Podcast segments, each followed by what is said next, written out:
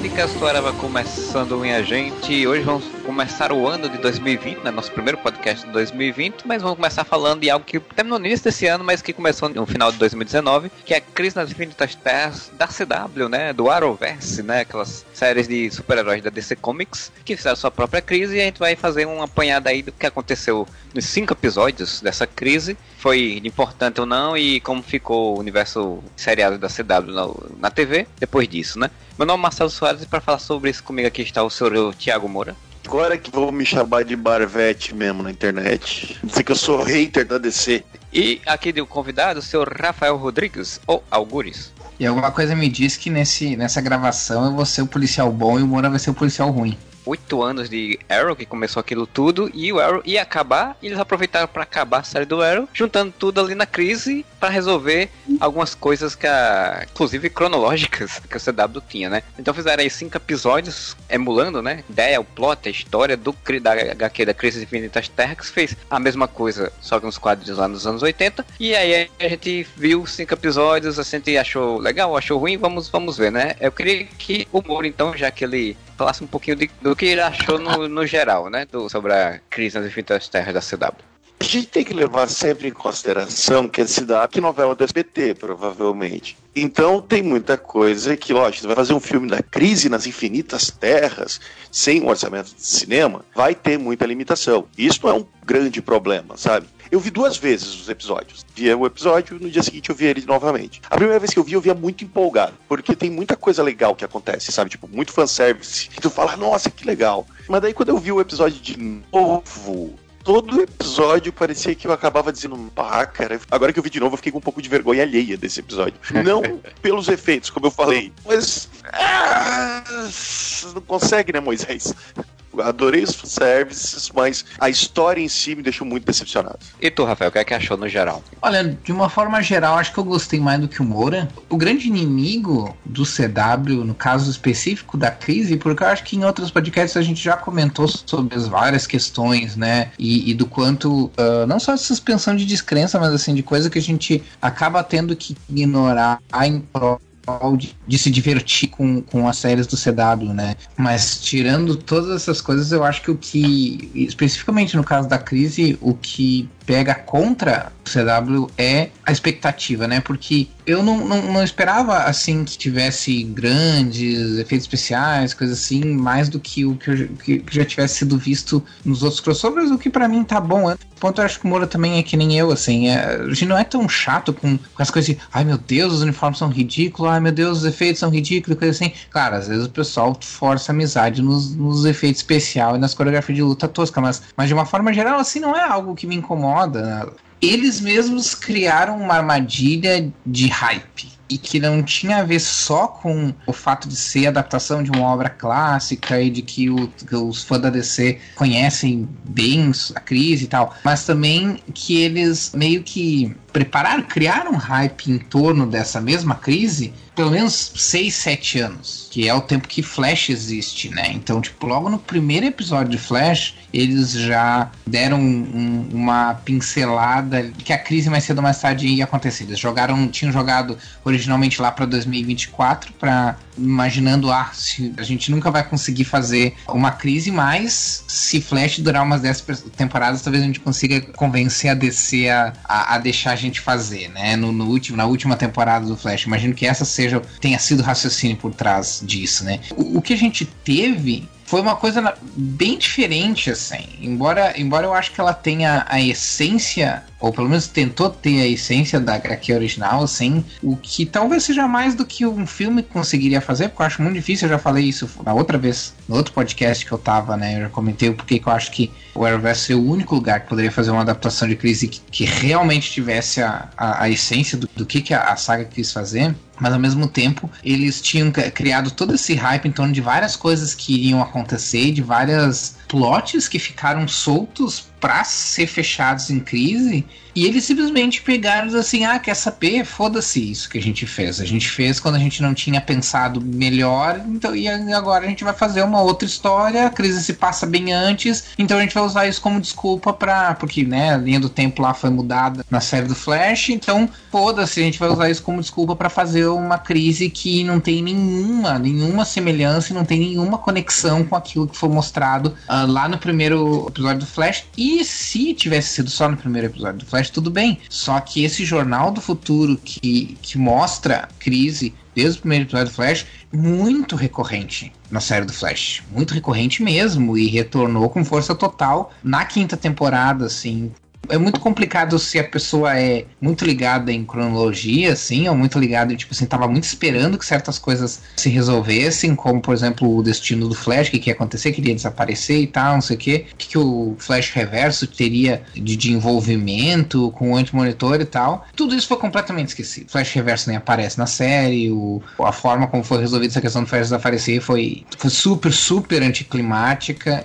Assim, em termos gerais, eu, eu a crise. É, eu sei que ela tem os seus problemas. E eu não, eu não esperava que fosse. Eu até esperava que fosse menos é, fiel em algumas coisas do que ela foi, de fato, né? Porque a série foi dividida, né, o crossover foi dividido em duas partes. Então a primeira parte foram os três primeiros episódios em dezembro. E eu até achei bem fiel a trama, na, a trama da HQ da crise, né? Ela seguiu meio que mais ou menos as, as bases, modificando algumas coisas, mas seguiu. Isso eu achei bem fiel. Dois últimos episódios é que eles realmente saíram bastante do, da linha. Mas eu acho que o, o grande problema para mim é que esse crossover da crise, ele não leva em conta exatamente isso que você falou, Rafael. Todos os 8, 7 e 5 anos das séries, né? Cria uma coisa que é do, que foi criada agora, porque eles pensaram, ah, vamos fazer a crise, vamos criar isso agora. E aí é, é, acabou que a crise em si, ela ficou um mix de coisas. Ela era uma história de crossover, mas ao mesmo tempo era a história do final do Arrow, né? Que também a série ia encerrar, e eles acharam, aproveitaram para encerrar a série junto com a crise, e aí misturou as duas coisas. No que misturou as duas coisas, para mim, acho que atrapalhou bastante a série, o crossover, né? Do que, é, do que eram os outros crossovers anteriores, por exemplo, que eram as histórias mais fechadas em si.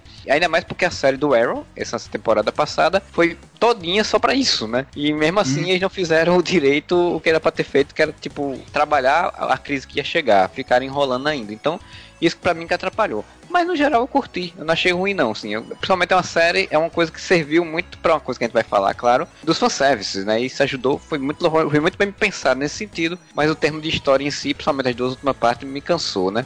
Para mim, assim, os dois últimos episódios me decepcionaram muito, assim. História de super-herói vai ser muito, vai ser muito, muito, muito raro que exista uma história que consiga assistir várias vezes e tu veja, nossa, meu Deus, como essa história é redondinha, assim. Óbvio que tu tem exemplos por aí, mas é muito difícil, assim. E isso não necessariamente me incomoda, porque no, nos, nos gibis são assim também, né? É, a, a, gente tem uma memória afetiva, mas a, a verdade é que re, reais boas histórias, aquelas que, tipo assim, tu, aquelas que realmente são foda e super bem escritas, são, são a exceção e não, e não a regra, né? Se na primeira vez que eu assisti me divertiu, tipo, os, os problemas não, não me tiraram da história, não me fizeram ficar pensando naquilo e, e acabaram me prejudicando na hora de, de assistir assistir o, negócio, eu considero um salto positivo, assim. Isso aconteceu com os três primeiros episódios do crossover. Só, só os dois últimos é que, tipo, assistindo, eu ficava assim, ah, cara, mas o que, que é isso, velho? O que, que é essa merda dessa batalha aí? Tipo, por que, que, eles, por que, que eles estão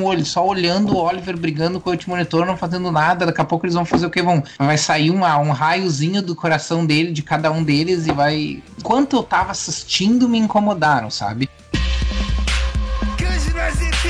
Infinitas terras. Crise nas infinitas terras. Crise nas infinitas terras. Primeiro episódio, a precursora vai lá catando meia dúzia de heróis, né? A Batwoman, a Canário Branco, o Electron, Flash, a Supergirl. É uma filha da puta porque ela vai lá, traz o Superman, traz a Lois, mas deixa a mãe da coitada da Supergirl pra morrer lá em Argo e ela tava do lado, podia ter trazido junto. Eu não entendi sinceramente, mas tudo bem. tipo, a mulher tava do lado deles. Ela dizia, vem junto aqui, pro, não dá pra salvar todo mundo, mas tu tá aqui, vamos. Enfim, reúne ali meia dúzia de, de gato pingado, leva pra, pra Terra 38, porque teoricamente é ali que eles têm que ir pro primeiro lugar, que vai ser a primeira Terra a ser destruída. Aí bota aquela torre que é igual dos quadrinhos e tal. E daí fica os heróis, tipo, lutando com os demônios das sombras lá, umas cenas que. Mano, não tem como, assim. A minha comparação, já vou começar a crítica aqui. Eu, eu, não vou comparar com o filme, mano. Eu vou comparar com as outras, os outros crossovers da DC, da, da CW. Eu tava revendo a cena final, por exemplo, de Crise na Terra X, que vem os nazistas lá do, da Terra X, e, velho, eles colocam assim, ó, os heróis urbanos estão lutando com os nazistas. O arqueiro tá lutando contra o outro arqueiro do mal. A Supergirl tá lutando com uma Supergirl no céu. Enquanto isso, a Nevasca tá usando o poder de gelo dela para criar uma pista de gelo e chegar numa Wave Rider tá lá descontrolada, levando a, a Zari e a Vixen juntos, porque cada um tá fazendo uma coisa diferente, sabe? Tipo, eles dão uma função para cada personagem dentro do que ele é capaz de fazer, do poder dele. Nessa caralha, eles botam o Flash o Supergirl e o Superman, tipo, super poderosos, lutando meio que de igual para igual, com a mesma intensidade que a Canário Branco e o Arqueiro Verde, tá ligado? Contra os demônios das sombras, assim. Nesse crossover aconteceu um negócio que, que é muito, muito troncho, porque é exatamente a questão de eles não saberem parar os poderes do, do Superman, principalmente da Supergirl, porque, tipo, são dois personagens super poderosos e só soltam raio dos olhos. Todas as cenas é. dele lutando é só soltando raio dos olhos, como se ele não tivesse nenhum outros poderes e como ele não fosse ser mais poderoso do mundo, né? Primeiramente, quando acontece essa batalha batalha na é, Terra 38 lá, em National City, em que surge um negócio tal que eles têm que enfrentar os dementadores do Harry Potter. Chega o Superman Supergirl e faz: Olha, você, você e o Flash vão salvar as pessoas em outros lugares vão, e essa torre que aprende a proteger, a gente vai ficar aqui, pessoas que não podemos voar, vamos ficar aqui na torre protegendo. Não, eles não ficam nem na torre, eles ficam no topo um prédio aleatório, porque é o cenário que eles, que eles têm. Velho, os Time fazia isso, bota o chroma key vagabundo, bota um, uma berola, assim, tipo um parapeito, bota o chroma key da torre e faz que eles estão na topo da torre, não em cima de um prédio aleatório. E, e, a merda é que nem tu falou, né, Moura? Tirando a comparação com, com outras coisas, assim, comparando com os próprios crossovers, né, o uso dos personagens... O uso dos personagens dos crossovers nunca foi, tipo, um, um ápice da criatividade, mas, mas ainda assim tu tinha, tu, tu, tu via um esforço de, de dar uma diversificada, né, nesse nesse caso, deixou bem a desejar na crise, né? Apesar disso, eu acho que o primeiro episódio, de todos os episódios, é o mais parecido com a crise dos quadrinhos, assim. Nos quadrinhos, essa torre foi colocada pelo monitor, pelo anti-monitor e qual era a função? Eu não lembro mais qual era a função da torre. Nos quadrinhos tem algumas fases, fases, vamos dizer assim, bem específicas durante as 12 edições, né? A primeira fase é o, a precursora reúne os heróis, uns, uns heróis-chave, que também não era todos os, os super-heróis, assim, os heróis-chave. Aí diz, ó, vocês têm que proteger essas máquinas em várias, em terras diferentes e em pontos diferentes do tempo também. Isso foi outra coisa que me decepcionou bastante. Eles podiam ter trabalhado com viagem no tempo, que eles não trabalharam muito. Porque eles eram tipo uns. Aqueles, aqueles troços que parecem umas, uns garfo tu bate e eles vibram fazendo um som específico? Eu sei, que você usa às vezes pra afinar. Di diapasão, mano. Isso, isso. Pensa que as máquinas eram tipo isso aí. E aí eles usavam a vibração para manter as terras separadas. Basicamente era esse o objetivo. Então, nesse caso, relativamente fiel, assim. Meio que serviam mais ou menos para a mesma coisa. Embora na, na, no crossover é meio que tipo assim. Não, na verdade só serve pros, pro céu não ficar vermelho, né? Na prática. É só pra retardar a, a onda de antimatéria naquela terra e que não é nada, né? Porque assim, tipo, só surge naquela terra, naquele momento e em outros cantos não, né? Quadrinhos, o esquema é, é que, sim, ok, tem a nuvem de antimatéria, mas é mais um esquema, ó, nuvem de antimatéria é inevitável, já teve um monte de terra que foi destruída, esses Garfield servem para proteger as terras que restam. Que daí depois elas são destruídas, daí acontece um monte de esquema e eles conseguem proteger cinco terras, que é essas, a nova terra que é, isso nos quadrinhos, né? A nova terra que é formada, ela é formada dessas cinco terras principais, que é a Terra S do Shazam, a Terra X, os combatentes da liberdade, a Terra 2 do, da Sociedade da Justiça, Terra 1, que seria a terra, a terra principal, né, dos heróis da Era de Prata e de, de Bronze ali, e a Terra do, do Besouro Azul, do Questão, do é, Capitão é, Atom, né? o novo universo vira uma, uma amálgama desses, de, dessas cinco, assim. O crossover não entra muito nessa questão, né? Tanto que depois lá no terceiro episódio eles todo o multiverso acaba, né? É, é mais parecido. Nesse ponto fica mais parecido com Zero Hora. Não sei se vocês lembram daquela saga Zero Hora. Sim, sim. Melhor saga dos quadrinhos depois de Crise é Zero Hora foi isso aí, né? O Parallax, ele, ele realmente eliminou todo o universo, né? E é, só sobrou aqueles do... heróis lá no ponto que o Tempos levou pro ponto de fuga, né? É, era uma onda, em vez de ser antimatéria, uma onda temporal, que ia pagando do início ao fim dos tempos, né? Ia descendo até o momento em que ele ia destruir e refazer o universo ao seu, ao seu bel prazer. No caso do antimonitor, ele não queria refazer o universo, só queria ficar lá na, na terrinha dele lá, olhando o universo de matéria existir. Por quê? Não sei. Nesse primeiro episódio, é, eles têm que defender essa torre, aí surge o demônio das sombras, que era uma coisa que também tinha nos quadrinhos, uma das mais toscas desse crossover, é que a porra dos demônios da sombra, eles são derrotados com um soco. Então, pra que precisar aquele sofrimento todo? Era só você soltar, sei lá, uma, uma ronda de energia de uma vez só. Sabe o que podia fazer? Botava todas as pessoas do mundo dando porrada naqueles bichos. Que não precisava ser super-herói pra derrotar os Dementadores. Sim, Dementador. era só, só encostar, né? Pois É. eles eram de antimatéria, você só encostar e sumiam. Desapareciam tão fácil. Eles estavam ali só pra retardar os caras, eles estavam pra destruir a, a máquina e tal. E aí, enquanto isso, tinha uma evacuação do planeta inteiro, feita em naves que apareceram do nada. Muito legal a justificativa, assim. Porque o cara faz, mas como é que tu vai conseguir tantas naves? Aí o John Jones fala, todos os alienígenas desse planeta na- vieram pra cá com naves. Então eles têm naves e eles vão ajudar na, na evacuação. O que é um baita Não, e é, é, né?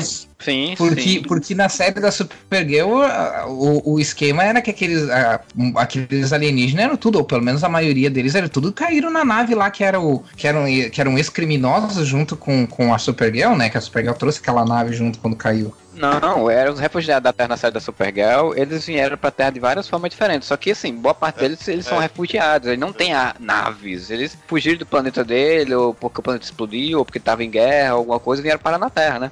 Outra coisa, né? Tá, a Lena foi lá, criou os portais pra atravessar, mas só tem o portal só em National City, né? Obviamente. Que ela não ia também. Como é que eles iam construir nesse tempo, é? Portais ao redor do mundo inteiro. Aí você vai me Sim. dizer que evacuou todo mundo por National City. E o pior de tudo, o que mais me deu vergonha quando acabou o episódio, que é o grande sacrifício de Oliver Queen. Ele tá só dando porrada naqueles bichinhos, tá ligado? Superman podia ter destruído. Superman Supergirl destruiu todos em 10 segundos, mas não. Ele tá só dando porrada nos bichinhos, nos Dementador. Não, o monitor diz, não, acabou, não adianta, vai salvar todo mundo. Aí, não, vou salvar sim. Aí ele solta uma flecha no, no monitor e o monitor fica travado. Dá um curto-circuito com uma flecha, né? O cara que é um deus que passou, é, passou sei lá, sete episódios de Arrow falando isso, que ele era um deus, que ele fazia, fazia acontecia, que criava qualquer coisa e uma flecha atrapalha ele. E aí depois o sacrifício dele foi que, por conta daquela luta dele, eles conseguiu salvar mais um bilhão de pessoas. Aham. tipo, dando soquinho em demônio da sombra em cima de um prédio.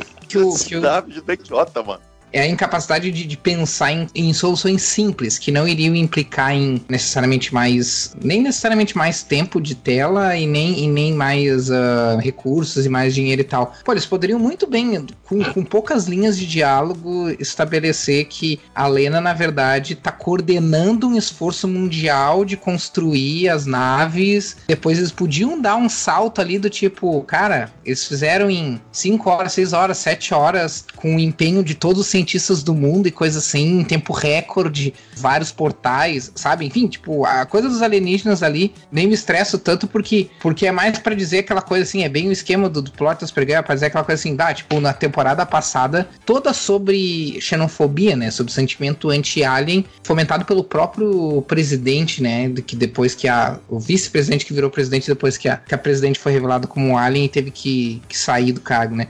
Pá, será que agora eles vão confiar na gente e tal? Que foi uma coisa também super rápida, que não foi nem, nem explorada no episódio, mas tudo bem. Porque como a planeta Terra da Supergirl, ela já tinha passado por um ataque alien, né? Tinha passado por uma crise nesse sentido e tal. Poderia ser ter aproveitado a- os episódios da Supergirl na temporada para colocar que os governos do mundo eles tinham um projeto de portal não entre dimensões, mas entre mundos, né? Assim, para tirar Uhum. se precisasse tirar rapidamente todo mundo da Terra, eles tinham um projeto para isso. E o que a Lena faria no episódio era só readequar esse projeto para algo que fosse para outra dimensão, né? Para outro local. Ah, perfeito. Isso Resolver aí muito mesmo. mais fácil, né? Mas eles sempre vão pra Coisas que a gente pensou agora durante essa gravação. Eles não conseguiram Sentado no pensar chão na do meu produção. quarto.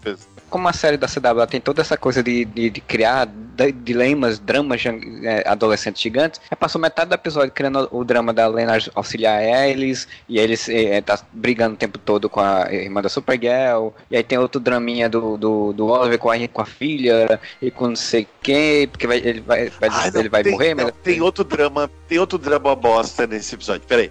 Primeiro eu quero falar a minha ideia do negócio dos portais. Mano, tem a, a Bureau do Tempo. Eles abrem aquelas portas, tá ligado? Eles podiam ter usado isso. É, Pega um personagem coadjuvante da Birô do Tempo. Pega o, o Gary aparecendo, tá ligado? E, e, eles abrindo esses portais do meio da Terra da Supergirl e as pessoas correndo. E a Lena usando, tipo, a conhecimento dela pra mudar aquilo, pra, ao invés de ser portal do tempo, ser um portal interdimensional. Já tinha um monte de saída menos idiota do que aquilo ali que foi apresentado. Mas tem outra parada muito ruim e totalmente desnecessária. Na verdade é legal, se tu parar pra pensar, que é o lance do Superman botar o filho dele, né, o Jonathan, num, numa nave para ele fugir de Argo e sobreviver a, a, a nuvem de antimatéria. Só que esse plot não leva a lugar nenhum, porque daí fica uhum. lá metade do episódio uhum. a, a Arya Lois procurando a, a criança com o Brainiac e daí tá lá o Oliver Queen velho, e é só pra ter uma cena da Sarah falando pro Oliver Queen velho: Ah, no meu mundo você é uma pessoa muito boa, nossa, muito obrigado, você mudou a minha vida, agora eu posso morrer em paz e velho. Mas fuder, é. eu não quero me despedir do Oliver Queen é. velho que apareceu no episódio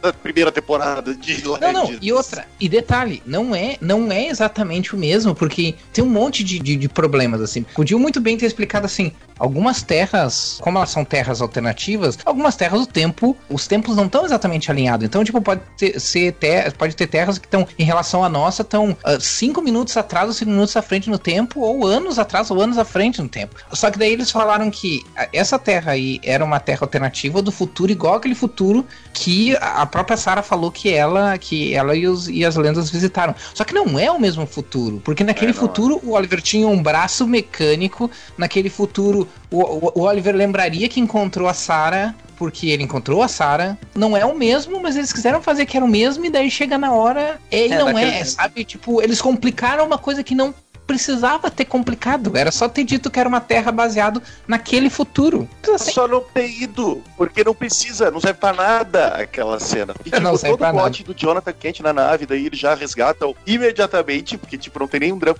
Via gente cogitando, e o plot do, do Jonathan Kent ia ser o plot do Alexander Luthor na crise, que é o bebê que, tipo, foi, ficou no troço de antimatéria, de matéria e antimatéria, e daí ele ia ter uma grande é, importância na trama como o Alexander Não, serve pra porra nenhuma. Só a luz vai lá, pega o bebê de volta e deu. É aquela história da, da CW de que ela tem uma trama para desenvolver e ela, meio disso, ela tem que criar plots para enrolar o episódio, né? Para o episódio ficar. dar o tempo do episódio. Porque esse plot aí é um plot claramente para isso. Porque, tipo, os personagens não iam ter o que fazer e aí não iam ficar parados olhando os outros fazerem alguma coisa, então tem que botar alguma coisa para eles fazerem, né? Criou um fanservice legal de você ver o Superman fazendo a mesma coisa que o pai dele fez com ele, né? De enviar o filho, o filho sobreviver a uma explosão e tudo tudo e tal. Só que é como boa parte dos episódios vai ter coisas anticlimáticas, né? Você pensa que o Superman, porra, o Superman morreu. E aí, não, o Superman não morreu porque foi salvo pela precursora. E aí o Jonathan viajou e vai ficar perdido e vai, vai ser o que aconteceu com o Superman vai acontecer de novo. Só que não, ele foi pro futuro.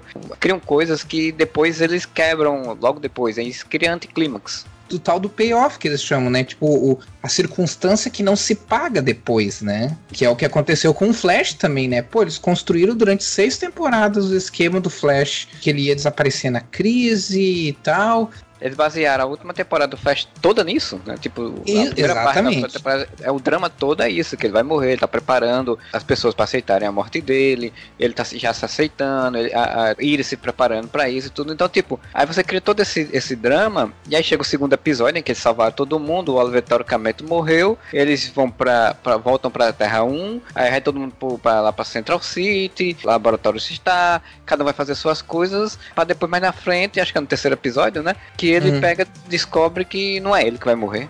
E ele é um coadjuvante no próprio. no, no, na, na, no crossover, sabe? Tipo, sim, ele. Sim. Ele é que introduziu o conceito da crise e ele não aparece nada, quase nada. No, no crossover inteiro. Bizarro se a gente parar pra fazer as contas, ninguém fez nada nesse crossover inteiro. Pensa assim, o que, que os heróis fizeram no primeiro episódio? Eles ficaram dando soquinho no ar e depois botaram os dementador digital ali. Além disso, eles não fazem nada, nada, nada, absolutamente nada. Aí chega no segundo episódio, aí vem aqueles papos dos paragonhos lá. Que o showrunner deixou claro em entrevista que ele só usou isso para os personagens terem o que fazer e pular de, de universo em universo. Tipo, é o McGuffin mais preguiçoso de todos, assim. Precisavam que aqueles personagens ficassem até o final do crossover, né? Eles precisavam ter uma função. Então, se, se fosse como no quadrinho, que eles saíram pegando heróis de vários lugares, por isso pulavam de multiverso, o que já era um plot legal, dava pra funcionar essa coisa de mostrar universos diferentes só pela ideia de você pular de um universo para tentar resgatar pessoas, né? Heróis para se juntar para o duelo. Só que isso se acabaria e você não teria por que aqueles personagens se manterem na segunda parte, né? Então não foi por conta disso, não. Foi por conta que ele queria que aqueles personagens se mantessem na segunda parte, eles só se não, manteriam. O, o, próprio, o próprio showrunner falou isso. É o que eu tô dizendo. Ah, ele falou isso, mas não era o motivo que, real. Que virou uma gafa. Vamos pensar assim, tipo, é outra coisa preguiçosa de se fazer. A gente, a gente quer que no final sobrem esses personagens aqui. Então a gente vai inventar que eles são os Legal. Isso não se justifica. Sabe o que seria muito mais legal? Seria tipo assim: tu põe os paragões, os paragões, os paragões, e só, só que usa, usa eles como Red Herring, não como Megath. Bota essa coisa de que exige os, os paragões, eles são os caras, os seus caras foda, não sei o que, tem que procurar eles. Só que aí no final, justamente, esses paragões tudo morrem. E sobra só os personagens principais. Mostrando que, tipo, não, é super aleatório. Não,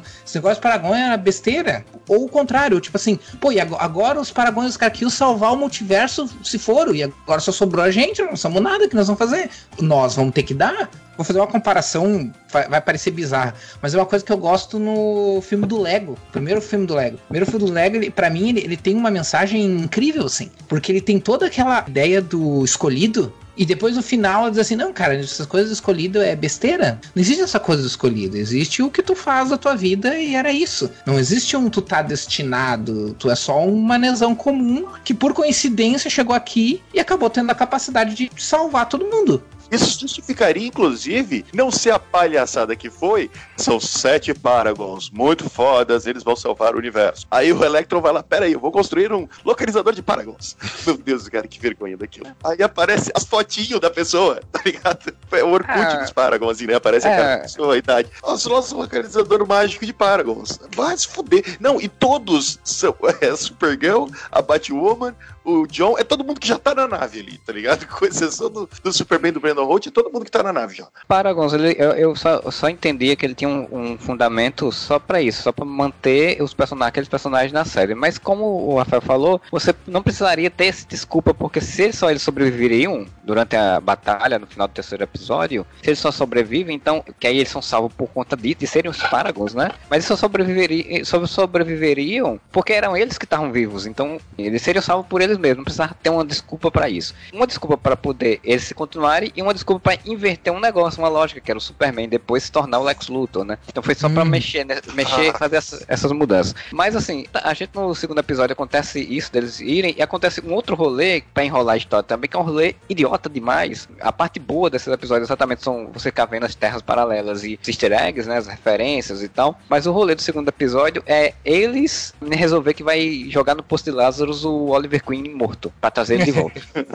Sim, esse é seria a trama paralela, né? Mas de, deixa eu fazer um parênteses bem rápido, ainda falando dos Paragons. O, eles fizeram uma HQ, que são duas, duas partes, Tain, que se passa, se eu não me engano, entre o episódio 2 e o episódio 3 é para ser canônico, mas tem um monte de coisa que não se encaixa. E uma das coisas que não se encaixa, o Moura tava falando sobre essa questão dos, do detector de Paragons. Uma das coisas que não se encaixa é que no gibi, o gibi ele mostra tipo uma história paralela que acontece que não é mostrada na história, que tá acontecendo ali. Tipo, enquanto a gente não tá vendo, né, o monitor tá recrutando outras pessoas e fazendo outras coisas. A ideia é boa, é tipo, eles quiseram fazer uma história que usasse personagens que eles não conseguiram, cujos atores eles não conseguiram trazer de volta, tipo a Felicity, tipo o Kid Flash, né, o, o Oli e tal. Só que eles dão um outro esquema que, que eles podiam ter usado, não poderiam usar a Felicity, mas que, que eles poderiam ter usado no, no, no, oficial, que é tipo assim, eles inventam que existe uma versão de antimatéria do Paria, que é chamada Outcast, e que ele sabe a identidade dos Paragons. Eu não sei por que, que o monitor ia pedir ajuda pra Felicity pra isso, mas tudo bem. O monitor pede ajuda pra Felicity descobrir como encontrar. Eu não, não, sei exatamente os detalhes, porque eu não li a HQ, porque a HQ, nem baixada tu não consegue essa merda dessa HQ. Eu só sei que envolve a Felicity dar um jeito de encontrar esse outcast. O que, ok, é uma coisa meio preguiçosa, é, mas é muito mais intuitiva e muito mais fácil de absorver do que o Electron criar um detector de Paragons. Aparece a foto, nome, idade, endereço da pessoa, dentro do que o Rafael falou, do, do, lance dos Paragons não serem eles, isso justificaria, por exemplo, os Paragons serem aí o Superman do Brandon Holt, o Flash dos anos 90, que ia ser um uso muito melhor para ele do que foi fizeram dele, o Batman lá do Kevin Conroy, pegava esses atores, fizeram umas participações meio inúteis, me desculpa dizer, mas foram, foi só fanservice, e dava uma função para esses filha da puta. Aí você botava ali que, tipo, pô, um Paragon podia ser o próprio Superman do Tyler Hoechlin, o outro Superman do Brandon Holt, o outro o Batman do Kevin Conroy. Cara, sei lá, Mulher Maravilha da, da Linda Carter. A CW é tipo a Globo, né, mano? Todo mundo trabalha lá o tempo todo, então é só chamar. E daí dá uma merda, tipo, esses caras que eram pra ser os fodas morrem todos, dava até pra usar o plot twist do, do, do Lex, disse que o único que conseguiu fugir foi o, o Superman do Holt, mas o Lex ainda fudeu mais ainda que fez, que trocou de lugar com ele, tá ligado? Além, evitar essa bobiça, essa coisa idiota do detective de Paragon. Grande coincidência dos Paragon ser todos os personagens que já estavam dentro da Wave Rider. E ainda, tipo, você dava função pros personagens que eram participações especiais, mas que foi só fanservice, que não serviu pra nada. Porque, gente, o plot do, do Batman Evil, que é matar a Supergirl, é muito idiota, é tão idiota quanto quase tudo que tem nesse episódio. É, interessante, mas ao mesmo tempo é uma coisa meio troncha, porque tipo, se a, o Paragon era a Batwoman, ela tinha que ir para outra realidade para ver que ela não vai ser não vai ser tão ruim quanto o Batman, para atender, ela ter a coragem de não fazer o que tinha que fazer, não ser ruim, e aí por isso ela vira o Paragon. Essas coisas motivacionais da CW que cagam muitas vezes as histórias, exatamente, porque tipo, ah não, é todo um coaching para ela aprender a ser um herói. É, é forçado, sim, mas. Não mais forçado do que daí ela dá um pontapé no Kevin O'Corroy, ele dá a canuca na quina, na na cascosta na quina da mesa, e daí ele morre eletrocutado com o próprio exoesqueleto. Mano, que exoesqueleto era esse? Se ele esbarrasse na hora que ele estivesse descendo a escada, ele morria eletrocutado? Que bosta é essa? É, mas isso aí é, é o básico, né? Das, das séries é, da CW, sempre que as coisas resolvidas muito simplesmente, né? Assim, com cada uma porrada que... na pessoa e pronto caísse em cima de um troço de, de, energia elétrica, não na mesa, velho. A mesa era uma mesa tecnológica que tinha energia elétrica, cara. Ele caiu, quebrou a mesa apesar também, que, aí... Apesar que vamos, vamos combinar que aquele Batman ele não era mais ameaça para nada, né? claramente tava tudo fodido já, né? Morresse do coração, mano. Ele era, ele era inspirado no Reino da Manhã, no sentido, tipo assim, que nem o do Reino da Manhã ainda conseguia fazer algumas coisas com aquela armadura, né? Na verdade, o, no crossover, aquele, aquela armadura fazia o Batman ficar de pé, né? Ele ainda ameaça de, de, de matar a Supergirl, mas claramente ele não conseguiria lutar com ela, né, cara?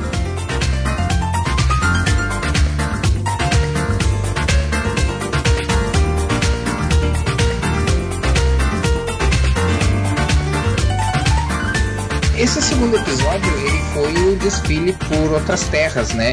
O que também poderia ter sido muito mais, porque eu lembro que eu fiz no MDM uma, um post sobre minhas previsões e a probabilidade de acontecer, né? A probabilidade que aquelas previsões fossem acontecer. E uma que eu previ, assim, que é 100% de probabilidade de acontecer, era que apareceu um monte de versões diferentes dos mesmos personagens, porque tu pega o mesmo ator e bota uma roupa ligeiramente diferente. Era isso, né? Faz uns detalhes diferentes ali, é. bota uma maquiagem diferente, bota uma barba, bota um isso, bota um aquilo, e era isso, né? Fiquei meio bolado, mas isso foi em retrospecto, né? Depois que eu já tinha assistido tudo. Fiquei pensando assim, cara, mas eles tinham a oportunidade de mostrar um monte monte de terras aleatórias, daí eles mostraram uma, só que aquela do Superman morrer, né? Eu, assim, eu tô excluindo as terras que. As que foram consideradas terras, mas que tinham outros atores fazendo os mesmos hum. heróis, né? Tipo, eles poderiam ter várias terras com o Grant Gustin fazendo versões do Flash, com, né, e assim por diante, né? E, e isso não aconteceu, assim, eu fiquei, eu fiquei meio bolado. Mas, mas esse episódio foi mais para fazer esse desfile aí, né? Nós fomos pra terra do, do Superman do Brother Walt, que inclusive o Moura tava falando que personagens principais não fazem nada. Ele é o único que faz. Só que tudo que ele faz é off-screen, né? Porque ele tá vacuando os outros, os outros universos, né? Especialmente o dele, né? Só que isso não aparece, só é dito, né? volta e falou, puta, não consegui. é, exato, exatamente. Esse é o meu problema principal com Crise nas Infinitas Terras. Os personagens não fazem porra nenhuma. O tempo todo. Eles não fazem porra nenhuma. Tipo, você tem essas, esses side quests totalmente idiotas, tipo Batwoman indo lá matar o Kevin Conroy, né? Tipo aquela cena imbecil. Quando vai o Superman do Tyler e a Lois e a, Izzy, a Iris, Terra 96, né? Que é, que é a terra do Superman do Brandon Holt. Pô, começou bem legal, que maneiro. Aí chega o Lex. Ah, gente, eu tenho que fazer um pequeno parênteses. Eu sei que tá sendo bem aceito, mas eu não consigo levar a sério o Alan Harper de Lex Luthor. Toda vez que ele aparece, eu começo a rir. É, Eu gosto, é, eu gosto. Eu gosto, eu gosto também dele. Acho que ele se encaixou, consegue, conseguiu se encaixar bem no personagem, mas claro, a gente sempre vai se lembrar dele como Alan Não, Harper, né? automaticamente. Pra mim ele aparece o Alan Harper. Mas isso é um problema meu de preconceito meu. Mas é daí o que eu quero dizer. Porque já tem esse plot, outro plot idiota. Todos têm a sua função. E a função do Lex Luthor é ir matar vários Supermans. Por quê? Pra ajudar na eliminação? Fica mais fácil pro Superman do Tyler? Tô escolhendo Não. por eliminação? O, engra- o engraçado é que dá a entender que o monitor, tipo, ah, eu sei que o Lex Luthor vai trair vocês e essa função dele trair porque ele, é, vai ser importante. Eu nunca entendi até o momento, até o final da- do crossover, por que o monitor escolheu ele sabendo que ele ia fazer coisa errada. O Coisa monitor com uma frase do tipo: a função dele era essa. Ele fez com que vocês descobrissem o verdadeiro Superman Paragon. Porque ele foi matando os outros, não sei. É. Não, e um só, né? Tipo, todo esse trabalho pra descobrir um dos sete Um. Paragon, né? O visual do Holt tá perfeito. Só que daí chega lá ele, agora eu vou usar o meu poder e vou aqui fazer você ficar do mouse. Até aí, não acho ruim, sabe? Tipo, pô, foi legal. Tudo bem, os efeitos zoados, mas foi legal a luta dos dois Superman e tal. Mas daí você tem aquela cena final que Brandon Holt usando a visão de calor do Tyler, e daí a Lois faz aquele discurso motivacional a Iris West. Lembre quem você é, Clark. As pessoas que você ama não gostariam de ver você assim. Meu Deus, CW, vai tomar no cu. Ele não consegue, Moisés, não fazer isso, mano. Na CW tudo é resolvido É totalmente com discurso, né? Esse é, esse é o problema. E sem contar que assim, tipo, eu, eu acho massa as resoluções da, de- da CW e de outras séries também, em que tudo é resolvido com a pancada na cabeça do vilão, né? Tipo, ela- É, o cara tá sim. lá e aí a mulher chega por trás e dá uma paulada na cabeça dele ele desmaia, pronto, resolveu. Esse é da série clichês que tem que acabar, né? A gente aprendeu que Chapolin que é assim, se você der uma paulada na cabeça de uma pessoa, a pessoa desmaia imediatamente. Crise nas infinitas terras! Crise nas infinitas terras!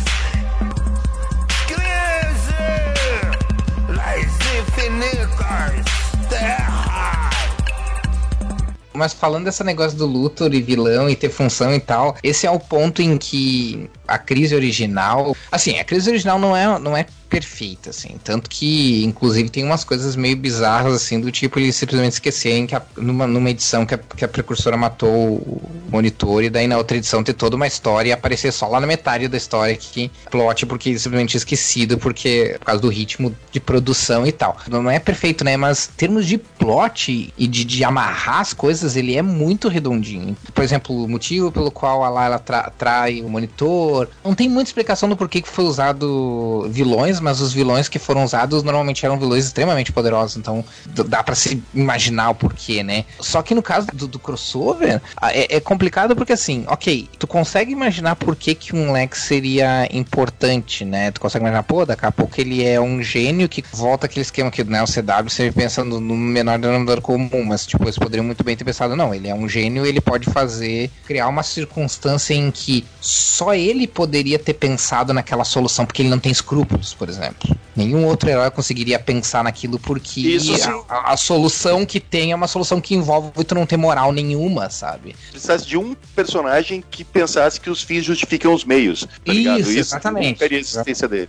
Exatamente. Isso não se desenvolveu. Aí ficou com esse plot do livro do destino, que é uma coisa meio complicada. É uma coisa meio complicada porque, ok, dá uma pincelada nas coisas que a, a cara quer usar o livro do destino pra trazer a terra dela de volta, o que, né, é compreensível e tal. Só que o problema é que o livro do destino é um livro muito, muito Deus Ex Machina. Antes de terminar a crise, antes de todas as terras serem destruídas, eles poderiam ter usado o livro do destino pra desfazer o universo de, antimatéria, pra fazer o antimonitor sumir, pra desfazer o que o, que o monitor Só- fez. Depois, mais pra frente, a gente vê o, o- a origem dele, né? E, e assim por diante. É um esquema que não se encaixa, que acaba se tornando poderoso demais, porque ele poderia ter resolvido o plot. O problema é ele não é necessário pra trama. Ele não leva nada, só pra esse plot idiota do Lex ficar tro- matando Superman. Tentam dar uma justificativa de não usar o livro do destino na coisa da cara, né? Porque dizem, ah, é uma mudança muito grande e que ninguém sabe as consequências do que pode acontecer com uma mudança gigante dessa através de um artifício desse, né? Mas é muito pouco, exatamente. É, mas é, é- melhor do que destruir o multiverso inteiro. A gente não sabe o que, que vai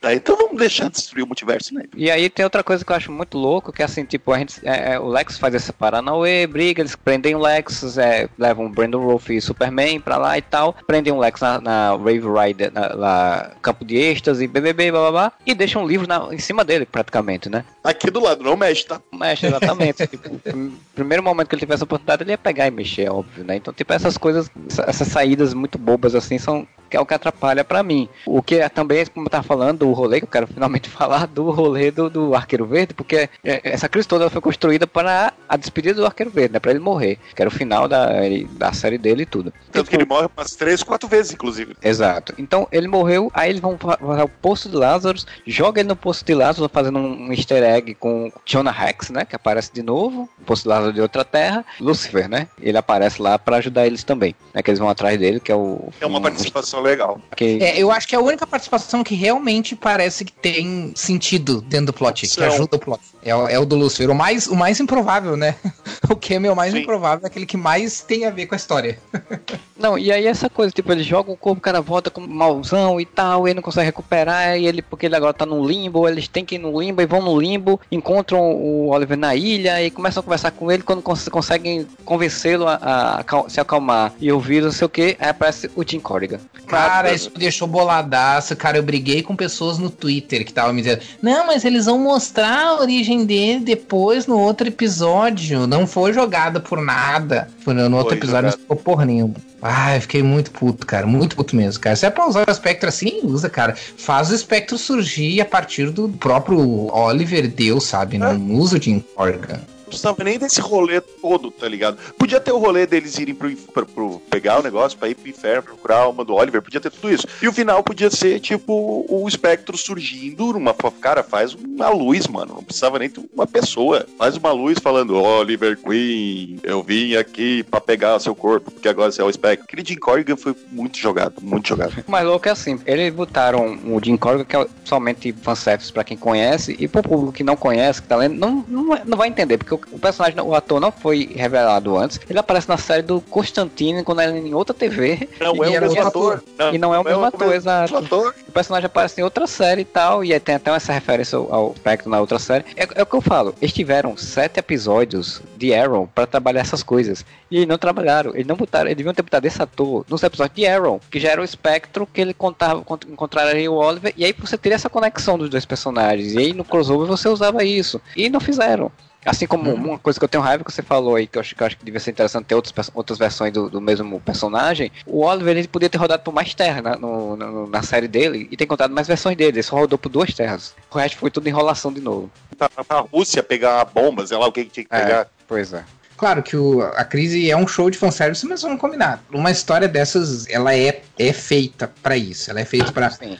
Homenagear todas essas coisas e tal. De todos, cara, e- e- o, o Spectre pra mim é o único, é o único fanservice que eu digo, cara, não, não existe. Até o do Ezra Miller, cara, que não tem sentido nenhum em estar ali, naquele momento e aparecer naquele momento. Eu acho mais útil e ma- mais assim, não mais útil, mas mais justificado do que do Spectre. Do Spectre não tem justificação nenhuma, nenhuma. Eles poderiam Jim ter Corrigan, né? o Oliver se transformar em Spectre sem aparecer o Jim Corrigan, que nem o Moura disse. Se você usa o, o efeito de botar uma luz, se aparece uma luz, você já sabe que é Jesus. É.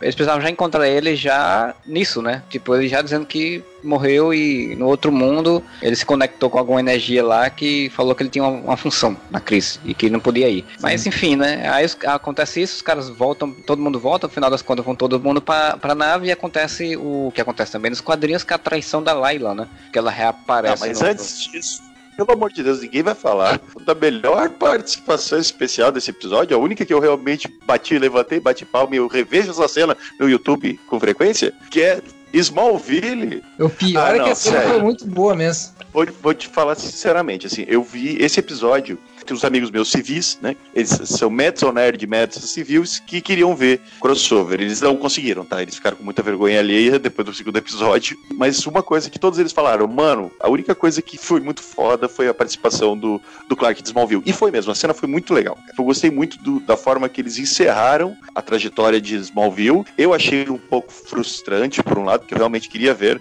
o Superman do Tom Welling agindo, mesmo porque o filho da puta do Greg Berlanti falou, tem uma cena muito muito incrível com três Supermans lutando juntos. Não tem, filha da puta, seu mentiroso do caralho. Mas Não tem nenhum dois gostei muito- Supermans lutando junto, né? nem dois de passagem. Superman juntos, mas tem eles conversando.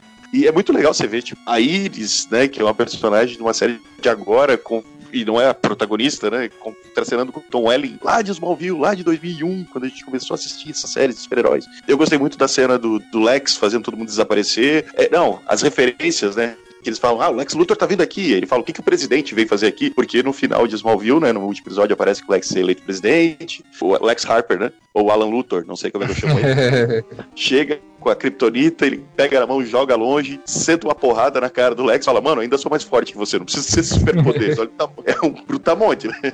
É, A Uhum. cena é muito legal, assim, e aquele encerramento da Lois vindo, falando que as crianças estão chamando. Então, eu achei bonito o encerramento. Um pouco frustrante para Thiago Moura, que gostaria muito de ter visto Tom Welling de Superman, mas eu achei o encerramento muito bom. Eu lembro que eu falei lá na frente, gente, eu não me surpreenderia se, o super, se ele não aparecesse como Superman, porque seria bem on-brand pra Smallville, tipo, no, ta- o tal do No Tights, no, no Capes, né? Que era, que era o mandatório da época, né? Que era, tipo, não, não usar o uniforme, por isso que ele não usa o uniforme no, no último episódio, né? Ele só aparece em CG lá várias vezes. Falei, todo mundo, né? Mas é óbvio que ele vai aparecer como Superman, então tá, né? Então agora eu só quero levantar essa questão de que eu estava certo o tempo inteiro. Mas é, mas é, mas é, é realmente uma cena muito legal e é realmente um pouco frustrante, sim. É- mas aí entra no ponto, a gente não chegou ainda, a gente vai chegar ali, mas aí entra no ponto do porquê que também a batalha final é frustrante, mas aí depois a gente fala sobre isso, mais pra frente a gente fala sobre isso. E, e antes de ir pro terceiro episódio, Marcelo, só queria fazer um pequeno adendo. Já que a gente fez o comentário dos Paragons, eu, eu tinha uma outra ideia. Eu até isso até renderia um post para se eu tiver paciência para escrever. Mas não seria muito mais legal a justificativa desses personagens se separarem em terras diferentes? Porque tem a outra caralha daquelas torres que tinha na 38, e daí você fazia cada grupinho lá proteger uma torre, dá tudo errado também, e daí você vai até eliminando Que- alguns personagens, tá ligado? Que é basicamente o plot da crise original, né? Eles Quadrinho. só precisavam ter copiado. Não é nem o, aquele copia, mas não faz igual. Copia e faz igual. Pode copiar e faz igual mesmo. O negócio do Smallville, o Tom Ellen, o que eu achei curioso foi depois eh, discutindo, né? Eu tava discutindo com o Moura depois, vendo a questão das cronologias de Smallville, né? A teoria ali, ele passou, sei lá, nem, nem muito tempo como Superman, de fato, né? E já, se, já parou. Mais ou menos, na verdade, passou sete, acho que uns sete anos, né? Entre... Não, porque tem um salto. Sim, então, um salto ele se, ele se torna Ah, é. Superman no último episódio, só que o último episódio é a Chloe contando a história pro filho dela sete anos depois, que seria 2018, né? Seria o ano de 2018. É, é, então ele ficou sete anos sendo super. É muito pouco tempo ainda pra ser Superman, né? Mas essa é a mania da Warner, né? Porque o Batman, o Cavaleiro das Trevas ressurge, é isso também, né? O Batman Sim, é o ficou como o Batman no máximo, no máximo do máximo por uns 5 anos, depois ficou 10 anos, 8 anos sem ser Batman, Não, né? o Tipo, Cavaleiro das Trevas ficou um ano só como Cavaleiro das Trevas. Porque é, não, assim, por isso gente disse, no máximo, se tu esforçar uns 5 anos, mas ele ficou uns 3 anos só, né? Como- Batman Begins começa, aí que tá os rolê tudo ali. Vamos dizer que Passa toda um a trama ano de só. Batman Begins passa um ano. Aí logo no final tem a carta do Coringa, aí ele enfrenta o Coringa. Vamos dizer que esse outro rolê durou mais uns seis meses, um ano. Não, no Cavaleiro das Trevas, no segundo filme, fala. É, faz um ano que o Batman existia. O Coringa fala isso. Então um vamos botar. 3 anos, um Então- ano pra cada filme e um ano entre um filme e outro, tá? Vamos botar 3 anos. Ainda assim, tipo, né? Tu quer se aposentar do quê, velho? Tu, tu nem, sabe? Tu, tu- tu nem ganhou o quinquênio, cara, com 3 anos. Isso aí é coisa de vagabundo. Temos que fazer a reforma da Previdência dentro da DC Comics, tá ok? É, os caras trabalham pouco tempo e já ficam com os louros pra vida toda. Mas, continuando com o plot do seriado, eles voltam lá pra nave, como eu falei, a Lara tá aí todo mundo, luta com. é dominada pelo anti-monitor que estava preso na Terra 1, embaixo de Central City, foi solto pelo Pária, né? Eu achei muito louco esse rolê aí. Porque tem um rolê deles ir descobrir onde é, surgiu o Pária e eles têm que vão até onde o Pária soltou o anti-monitor que o Flash, em teoria, era lá que ele iria morrer, né? Porque descobriu que tinha uma, uma, uma, máquina que estava protegendo a Terra da mesma coisa que era na primeira na Terra 38 e que mantinha-se funcionando por conta do, do Flash dos anos 90. Era um canhão de matéria, não era? Ele tava alimentando o canhão de matéria enquanto ele tava correndo no bagulho. E que destruía, ele tava, ele tava alimentando aquilo que destruía as, as terras, E- basicamente. Isso. Antes de entrar nisso, eu quero fazer um adendo, que é o fato de que crise pode ter todos os problemas que teve, mas ele serviu pra gerar a melhor coisa de toda a crise, que foi o episódio tie-in do Raio Negro. Não é um episódio da crise, mas é um episódio que explica como o Raio Negro foi parar em crise. E é um episódio foda, como todos os episódios do Raio Negro. A gente tava reclamando, né? Estamos reclamando um monte aí de crise. E aí tu olha o Raio Negro assim, ok, Raio Negro não é uma série perfeita, tem algumas coisas, especialmente com a questão do visual, assim, e tipo, os uniformes não são as grandes coisas, nem os efeitos especiais não são lá tão bons. Eles descaracterizam o personagem pra caralho. Mas assim, em termos de roteiro, a série é foda. E tão legal tu ver o cara que sabe pegar isso para mim é, era, quando acontecia também nos quadrinhos era muito legal assim. O cara tinha que fazer uma história que era a sua história mas que ela tinha que ter ligação com uma tal saga. É bom o suficiente para conseguir pegar o core né o principal assim da, da saga mas usar isso em favor do seu próprio plot. O Raio Negro fez isso. Ele não descaracterizou o plot da temporada dele assim tipo usou a crise para fazer o plot da temporada dele seguir em frente tipo para seguir em frente com, a, com o arco de uma de um dos personagens, que é uma das filhas do Jefferson, né? Do, do Raio Negro. Cara, esse episódio é muito legal. Porque ele realmente soa, porque o Raio Negro é uma série completamente diferente em termos de tom, em termos de tipo de história, assim, ele é completamente diferente. Parece realmente aquelas edições separadas na revista solo do personagem, mas que tinha que estar tá ligado, assim, com, com a saga. Mas é, é um episódio muito legal, assim. Então eu só queria deixar registrado que se vocês odiaram ou vocês não gostaram de Crise, cara, assistam esse episódio do, do, do Raio Negro, que o episódio em si é legal. Só que o ideal seria vocês já conhecerem a série já saber o o plot, né? Saber o que acontece, porque senão vocês vão ficar perdidos. Mas é um episódio bem, bem maneiro. Assista a série todinha, porque aí você chega, vai chegar um momento no episódio tainha e você vai entender. Então... É, tem isso também.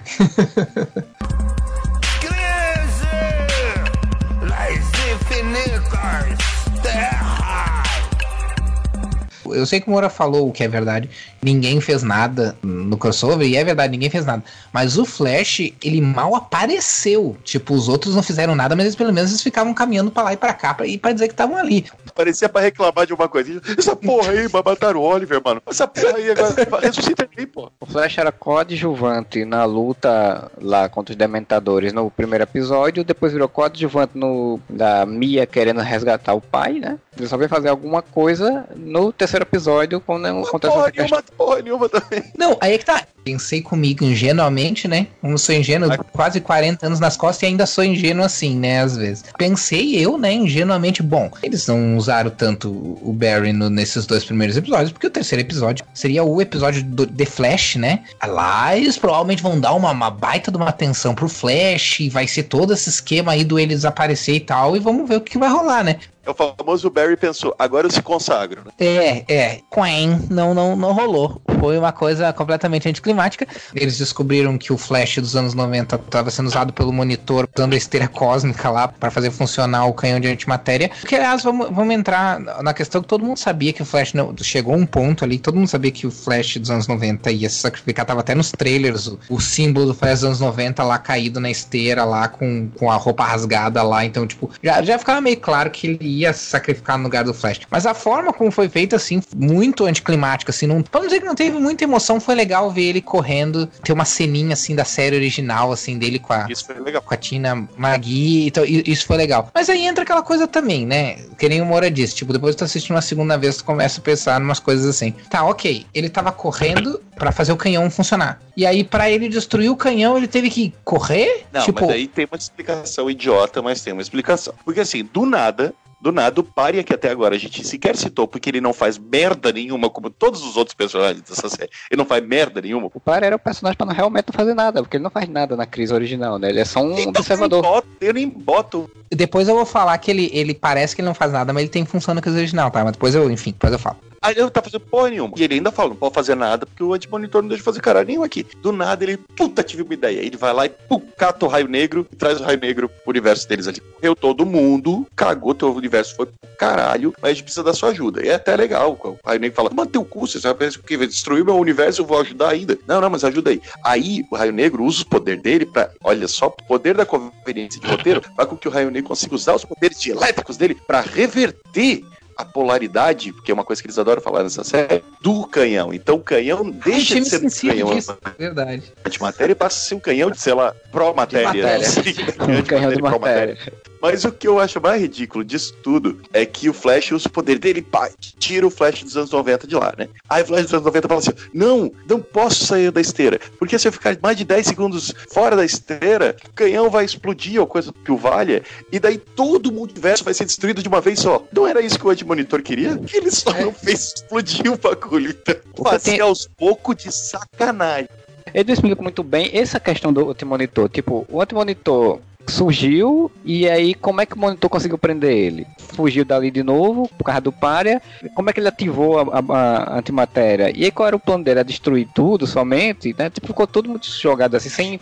Aí entra a questão que eu posso usar como gancho pra explicar o párea dos quadrinhos. Nos quadrinhos, o párea aparece como um cara. Toda vez que um mundo vai ser destruído, ele aparece. E ele não sabe por que, que acontece isso com ele. O mundo dele foi destruído ele não sabe por que acontece isso com ele. Mais pra frente, se descobre que ele foi o responsável por libertar o antimonitor. O mundo dele ia ser destruído, destruição ali, ou né, ele atravessar o universo de matéria, antimatéria, coisa assim, a fisiologia dele foi alterada, e o monitor salvou ele, ele usou ele como uma espécie de rastreador. Então, cada vez que o par aparecia num universo, o monitor sabia que aquele universo ia ser o próximo a ser destruído. Então, ele tinha, assim, uma função passiva, mas era uma função. No, no crossover, eles colocaram essa coisa de, ah, ele aparece nos mundos que vai morrer e tal, mas não tem motivo nenhum, porque foi o anti-monitor que criou ele nos crossover, né? E criou ele como uma espécie de punição, qualquer coisa do tipo. E nos quadrinhos parece ser uma punição, mas no, no final se descobre que era o, o monitor precisava dele pra isso, pra poder É, o- saber aonde, o, aonde o monitor ia atacar, a próxima vez que o monitor ia atacar, sabe? O do outro monitor não parece ser uma punição, parece ser um sadismo só. Tipo, ah, você agora vai sofrer vendo a morte de todos os universos, sabe? Tipo, não é um- uma punição, é só sadismo do, do antimonitor. Nem vai ver, ele só aparece lá na Wave Rider, no Star Labs, de rolê com, ele, com os heróis, depois ele vai lá dar um rolê na Wave Rider também. Agora, voltando ao Flash, ao caso do Flash.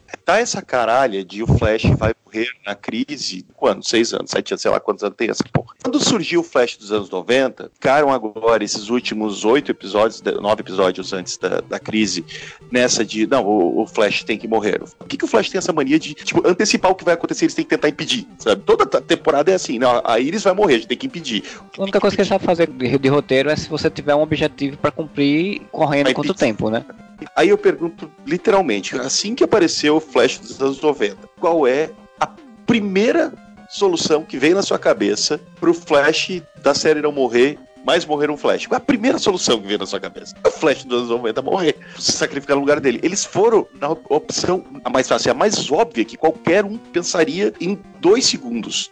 E não é nem lance, não, é porque, sabe, um troço dramático, não. É ele, ah, vem aqui, tch, roubei os seus poderes, porque você é muito jovem. Eu já vivi o que eu tinha pra viver. Aí corre, tem uma cena bonita, concordo, que é o que onde o crossover acerta. Essas homenagens são muito bem feitas, a Smallville foi bonita, a, homenagem ao, ao Superman do Christopher Reeve com o Brandon Holt foi muito bonita. Essa homenagem ao Flash dos anos 90, com os, né, as lembranças, as cenas da série original, é muito bonito, mas é totalmente anticlimático, né? Tipo, ah, tá, óbvio, nossa, que surpresa. Sério que vocês pensaram nisso? Precisaram de ajuda pra pensar nisso? Tem outra coisa também, assim, que eles até falam isso na série do Flash, mas não trabalham deles. Assim, que quando surgiu lá em- no o Jornal do Tempo, lá no- na primeira temporada do Flash, é, falava que ele sumia numa luta com o Flash Reverso. Ficava parecendo que a crise que eles tinham pensado naquela ideia era exatamente isso. Tipo, era uma, uma batalha que houve, houve com eles, que criou uma- a Serra, os Céus Vermelhos, e ele derrotou o Flash Reverso e desapareceu. E isso gerou todo ponto. Isso, inclusive, gerou o plot temporada anterior, que era da filha do Flash, né? Que, tipo, era um futuro onde ele tinha desaparecido e tal.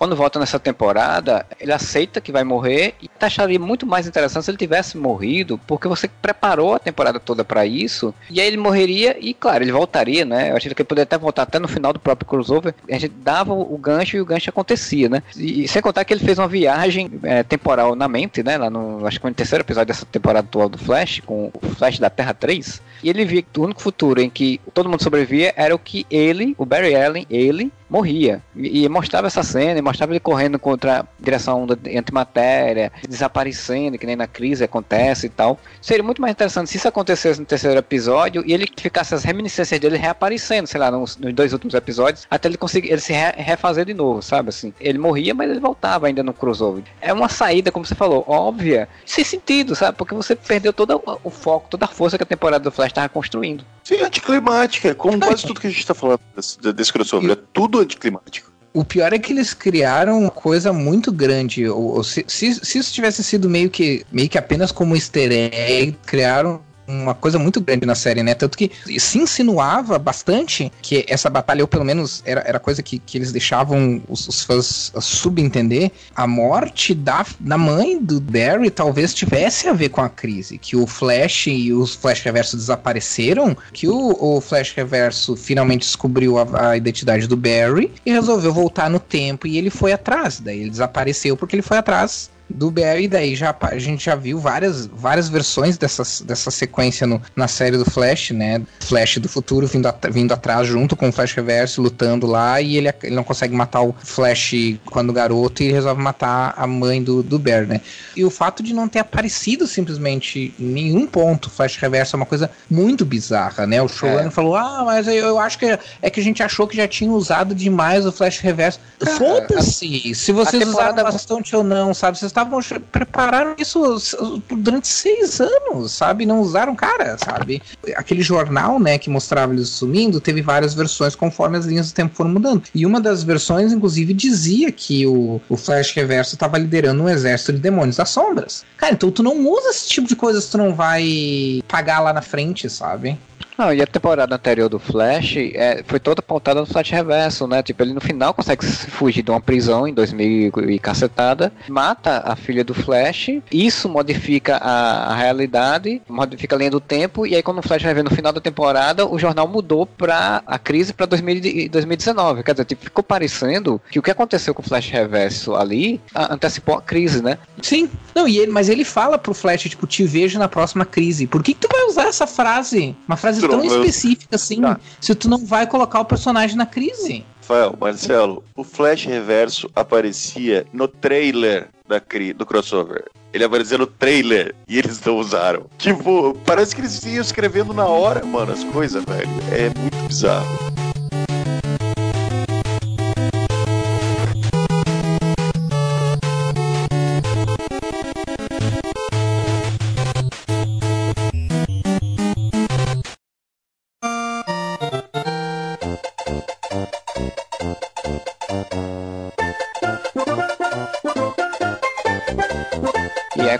Esse, esse rolê no final da onda de antimatéria de fato destruir tudo, a Layla matar o antimonitor, pare a pegar, salvar, usar os poderes dele que apareceram do nada também, e salvar os Paragons para os Paragons continuarem existindo e ainda ter esperança quando o multiverso é destruído. E você vê, é uma ideia legal, por exemplo.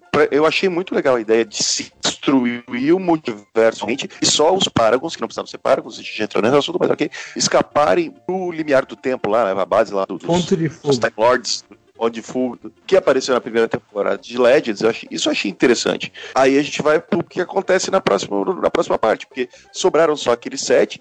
Gente, o Superman do Brandon Holt vai fazer alguma coisa. Não vai, ele morreu e o Lex Luthor e o Lex Harper entrou no lugar dele. Mas foi um plot twist interessante. Mas daí tu pensa que não, agora esses sete vão fazer alguma coisa. E daí você vai pro próximo episódio. É, no quarto episódio já começa com eles lá tendo passado um tempo no, no ponto de fuga com o, o, o novo Electron, né, que vai se transformar no Electron, narrando o que aconteceu. Tá ali somente para substituir o Ray Palmer, né, depois, né, porque ele vai ser o novo Electron foram introduzir ele na história, né? Legends não faz isso na série, no crossover, não serve pra porra nenhuma. É, pois é, né? Mas fazer o quê, né? É, eles, aí... quiseram, eles quiseram forçar a barra do tipo assim, ah, não vamos botar como Paragon só terceiros, vamos botar uma pessoa normal, só que tipo, ah, mas é uma pessoa normal que não faz nada. O que é, o que é adequado considerando que os próprios super-heróis não fazem nada também, mas ainda assim, né? O Choi e o, Lex tentam criar uma máquina lá pra viajar pra não sei aonde, né? Porque não tinha mais nada, até o pessoal na série mesmo fala, né? Tipo, mas não tem mais o lá fora. Não tem mais o que fazer lá fora, vai pra onde? E aí do nada o Flash volta e diz que tava no, na força da aceleração. E a força da aceleração tentou, tentou, tentou descobrir uma forma de resolver as coisas por lá. E aí eles usam Deus Ex Machina gigante como a força de aceleração, né, cara? Porque nunca, nunca a força de aceleração foi tão poderosa assim. A crise dos quadrinhos ela acontecia em todos os tempos, né? Então no momento em que tu destrói todas as terras, que, que no caso lá não destruiu todas as terras, sobrou só cinco, né? Mas ela vem do futuro pro em direção ao passado para eliminar tudo, todo, todo- qualquer resquício do surgimento das terras, né? Então isso significa tese, pelo menos, né? Porque nós estamos falando de, né, co- completa viagem, assim, um alto conceito, né? Mas tipo, se essa mesma coisa que aconteceu na série de tudo ser destruído e os, e os, os personagens ficarem no ponto de fuga, eles não conseguiriam voltar pro passado, por exemplo. Foi destruído passado, presente e futuro. Mas no crossover não tem isso. O crossover foi destruído o multiverso no tempo presente. Mas tecnicamente daria pra voltar no tempo por um momento antes da crise acontecer. Eu não lembro se eles especificam, mas eu acho que eles estavam querendo criar uma máquina do tempo mesmo, porque ali eram os remanescentes dos mestres do tempo, né? Flash retorna, né? Ele disse que tava no- na força de aceleração, que tava meio perdido e não sei o que, papapá. Que pra ele foram só alguns, algum pouco tempo e pra eles passaram meses. Passaram meses sem tomar banho, sem trocar de roupa, sem nada, né? Estavam tudo cheirosos, limpos, maravilhosos. Eles, quando estão lá pensando no que vão fazer, surge o Oliver Spectre de novo e é o oráculo deles, né? Dá a guia do que tem que fazer, que é ir até o passado para impedir o, monitor de fazer o experimento e os outros tinham que ir para a realidade de antimatéria para lutar contra o, antimonitor. O que é outra coisa que não faz, que não faz muito sentido, assim. Portanto, no quadrinho original, a crise vinha do, passado, do futuro pro passado, porque o, o Antimonitor queria eliminar todas as instâncias em que o universo de o multiverso de antimatéria acontecia. Então, no fim das contas, naturalmente, a última parada era a Aurora do Tempo, onde ele podia simplesmente reiniciar o universo como ele quisesse. No crossover, ele não precisava ter feito nada disso de destruir o multiverso, ele só precisava ter ido pra Aurora do Tempo e mudado tudo. Esse momento, esse episódio, com toda essa coisa da aurora do tempo e tal, eu fiquei com algumas dúvidas, assim, porque é, a gente finalmente a gente vê. Todas. Porque finalmente a gente vê o que aconteceu, né? O monitor a gente vê lá em Malthus, né? O planeta lá, e logo a abertura do episódio é isso, né? O monitor vai fazer um experimento com a esposa dele e ele faz um experimento de viagem é, temporal. No que ele atravessa, ele vai pra Aurora dos Tempos, de repente ele é puxado para um universo de antimatéria e aí surge um antimonitor. Eu não entendi muito esse conceito aí. O, o universo antimatéria já existia, e aí quando ele, por ele ter se metido na, na Aurora dos Tempos, abriu a brecha, o universo de antimatéria corrompeu o universo de matéria. O antimonitor só surgiu quando ele apareceu lá. Eles nem mostraram isso direito, ele já parece só levantando a cabeça, nem parece que ele foi criado, parece que ele já existia e tal. Tudo ali me ficou meio confuso pra mim. Eu entendi, não sabia da existência do universo de antimatéria. Num primeiro momento, o universo de matéria nunca tinha encontrado com o universo de antimatéria. E no momento em que ele entrou lá, o universo de antimatéria criou um análogo dele, assim. É só quando chegou na pedreira dos Power Rangers, então, que E exatamente. A Aurora Tempo é a pedreira dos Power Rangers. O que também é uma coisa meio, tipo, a crise original faz todo o trabalho que não precisava. Tipo, cara, são dois seres, sempre existiram, eles são uma cópia do outro porque o universo de antimatéria é uma cópia do universo de matéria, sabe? É simples, não precisa explicar mais muito isso. Tipo, tem Oa, tem, tem o Quard, que é a Oa do universo de antimatéria, e assim vai. Tecnicamente tem, tem tudo, sabe? Não vamos nem entrar nessa questão, mas eu acho que foi isso. Esse lance que vocês estão falando, vocês não entenderam. Não sei se vocês já viram aquele meme do rapaz falando.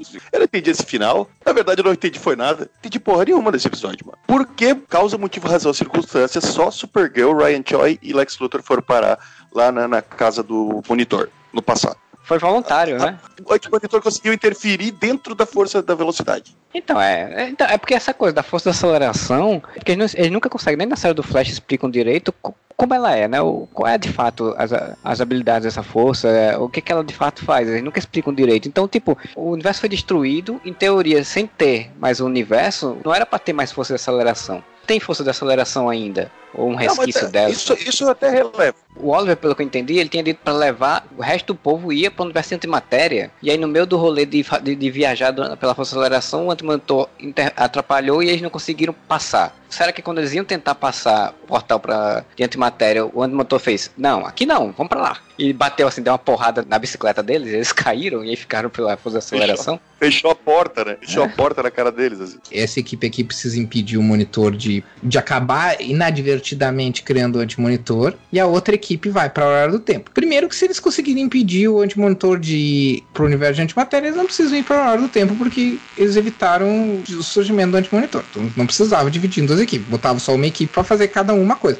Tento evitar o antimonitor de, de descobrir o universo de antimatéria, se eles conseguirem, beleza, legal, voltamos para casa, tá tudo bem. Se não conseguirem, aí vão para a hora do tempo e tentam enfrentar o antimonitor lá. Não tinha por que separar. E depois, tipo, eles conseguem evitar um o monitor de ir pra lá e aí depois o antimonitor é, mas vai sempre ter um monitor que vai fazer isso aí. É, tá, é então, totalmente. tipo, o antimonitor surgiu 500 mil vezes? Não faz sentido.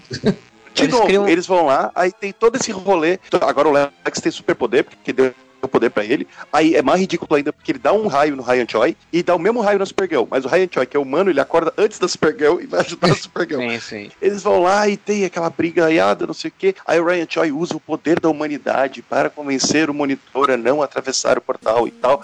E não adianta de porra nenhuma. Mais uma vez, os heróis não fizeram nada. É, não, é só enrolação de, de tempo, né? Porque assim, a primeira, a Supergirl vai pra um planeta que aparentemente é um planeta de sol vermelho, né? Porque eu acho que tá, tá vermelha a tela, um negócio assim. E ela tem poderes, ok. O raio Cho cai, não quebra, não quebra nenhum osso, né? Tudo bem, isso é normal qualquer pessoa voa na série do, da CW, bate nas coisas, não quebra. E eles conseguem impedir esse rolê lá, enfim, tinha que impedir. Quando eles chegaram na outra, na- no outro lado, que já existia o, o monitor, não surgiram versões malignas deles também. Se você che- a matéria chega num canto, não cria uma versão dela na, na outra realidade? É, foi o bem, que é- eles é- estabeleceram, né? mas é porque eles são os paragons, aí isso não funciona pelo jeito. Ter- E aí eles fariam ainda alguma coisa mais interessante do que lutar só com os demônios das sombras, né? Daí eles podem lutar com versões malignas deles mesmos, o que seria interessante, né? Sim. Né, E tinha mais lógica, né? Porque eles iam ter coisas de fato pra lutar. Quando eles chegam na Aurora do Tempo pra resolver a pendenga toda, que o Oliver chega falando que é o espectro, que é fodão. Isso porque já teve toda aquela coisa boba, né? Força de aceleração, né? De cada um. Fazer um, um discursinho pro Oliver, pra poder o Oliver se lembrar e voltar, Aí né? chega, chega o Oliver e fala: Barry, olha só.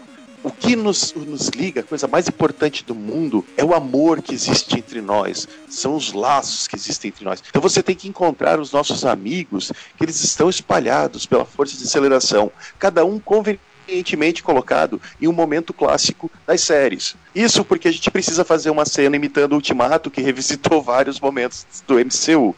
Aí, mano, rende umas cenas que não fazem sentido. Por que, a Batwoman foi lá encontrar com o Oliver, não sei o que falar do troço que ela nem conhecia, que o John Sim. John foi lá no primeiro dia que a, que a- que a Supergirl e o, e o Oliver não se, se estranhavam. Se fosse a Sarah, a Supergirl e o Barry, tudo bem. Mas eles pegaram os personagens aleatórios, mano, pra, pra fazer isso aí. É um rolê, e a gente tá usando muita palavra rolê hoje, é um plot todo totalmente já só pra sabe, vamos, vamos fazer uma grande homenagem às séries. Mas fica forçado, fica ruim, tá ligado? Enfim, né? Toda essa coisa da, da aceleração foi muito brega, foi só pra enrolar o episódio também. É tudo isso, foi, né, no final, tudo foi pra enrolar o episódio, pra ter um episódio a mais no crossover. No final eles vão todos pra, pra preideira da- dos Power Rangers pra enfrentar demônios de novo, né? Demônios sombrios, enquanto o Oliver vai fazer show off lá com monitor, que é engraçado, né? Que eles fazem, eles fazem até uma conversinha antes, né? Tipo, parece aqueles vilões, parece, parece que eles eram su- super inimigos há muito tempo, né? E se Uhum, encontraram pra empate. a- E aí eu me pergunto, cara, se, se eles tinham, tinham que juntar aqueles personagens para aqueles personagens estar ali, porque assim, o Oliver fala pra eles, eu sou a faísca, vocês alimentam a faísca. Cara, naquele momento que, que o Oliver consegue criar uma, uma energia e que vai refazer o universo e que eles estão lutando com os, com os demônios, os demônios somem, eu pensei que eles iam botar uns efeitos de, de ursinhos carinhosos neles, sabe? Assim, tipo, sol- soltar uns Porque era raiozinhos. só o que tava faltando. Porque assim, Cada um do esse- símbolozinho do peito. eles fazem um discurso, não, a humanidade, o coração, e não sei o que, e bababá, e ficam enfileirados, eu digo, pronto, agora eles vão soltar um raio, esse raio vai alimentar a chama que o Oliver soltou no céu, vai criar um novo universo. Mas não, eles só ficam parados olhando. Então, tipo, foi só com o poder da força da mente. Eu não duvidaria que isso foi um erro. Eu Que também eles pensei. iam fazer isso e não lembraram Não de fazer ou, ou não conseguiram fazer porque, tipo assim, era Natal, eles ainda estavam editando esses dois últimos episódios, fazendo a pós-produção. Pô, não duvido se que isso não tenha, tipo, passado batido por eles, assim, que a ideia era fazer, tava no roteiro, eles largando um raio, coisa assim, acabou não dando tempo de fazer e, e passou batido. Eles nem viram que não tinham feito isso, Então. sabe? E saiu assim mesmo. tipo no, no filme do Cats, que as mãos não foram feitas com CG, que não foram botadas CG. tipo isso. Cara, porque é Não, mano, muito a cara disso, velho. Quando eu assisti, eu disse, rapaz, faltou o, o efeito especial aí. Esqueceram de voltar, porque, cara, não tem como. Eles podiam ter muito bem feito um, um esquema tipo, ok, o Oliver, aí eles falam, ah, vocês são eu sou a faísca, vocês são, sei lá o que, O alimento. Cara, faz com que, tipo, se transforme em energia e tal, e os, e os oito se transformem em energia, e não só o Oliver, mas, claro, eu sei que eles queriam que ter a, a cena da morte do Oliver, coisa assim, mas podia dar um outro jeito de fazer isso. Faz os, oito virar energia lá e recomeçar o universo. Que daí explicaria várias coisas que acontecem pós-crise. Do tipo, claro, o Oliver, depois no último episódio Arrow, mostra que ele meio que conscientemente ou inconscientemente fez uns ajustes propositais. Pra ele, assim, né? Na vida dele, É, né? Dos Tipo, outros. é, exato. Tipo, Star City é uma cidade mais segura, ele trouxe várias pessoas de volta à vida e tal. Mas aí que tá, eles podiam fazer que é- foi uma coisa que era uma coisa meio que inconsciente, que não foi feito propositalmente, mas que os oito viraram energia e daí na cabeça deles, assim, eles reiniciaram o universo e na cabeça deles, tipo,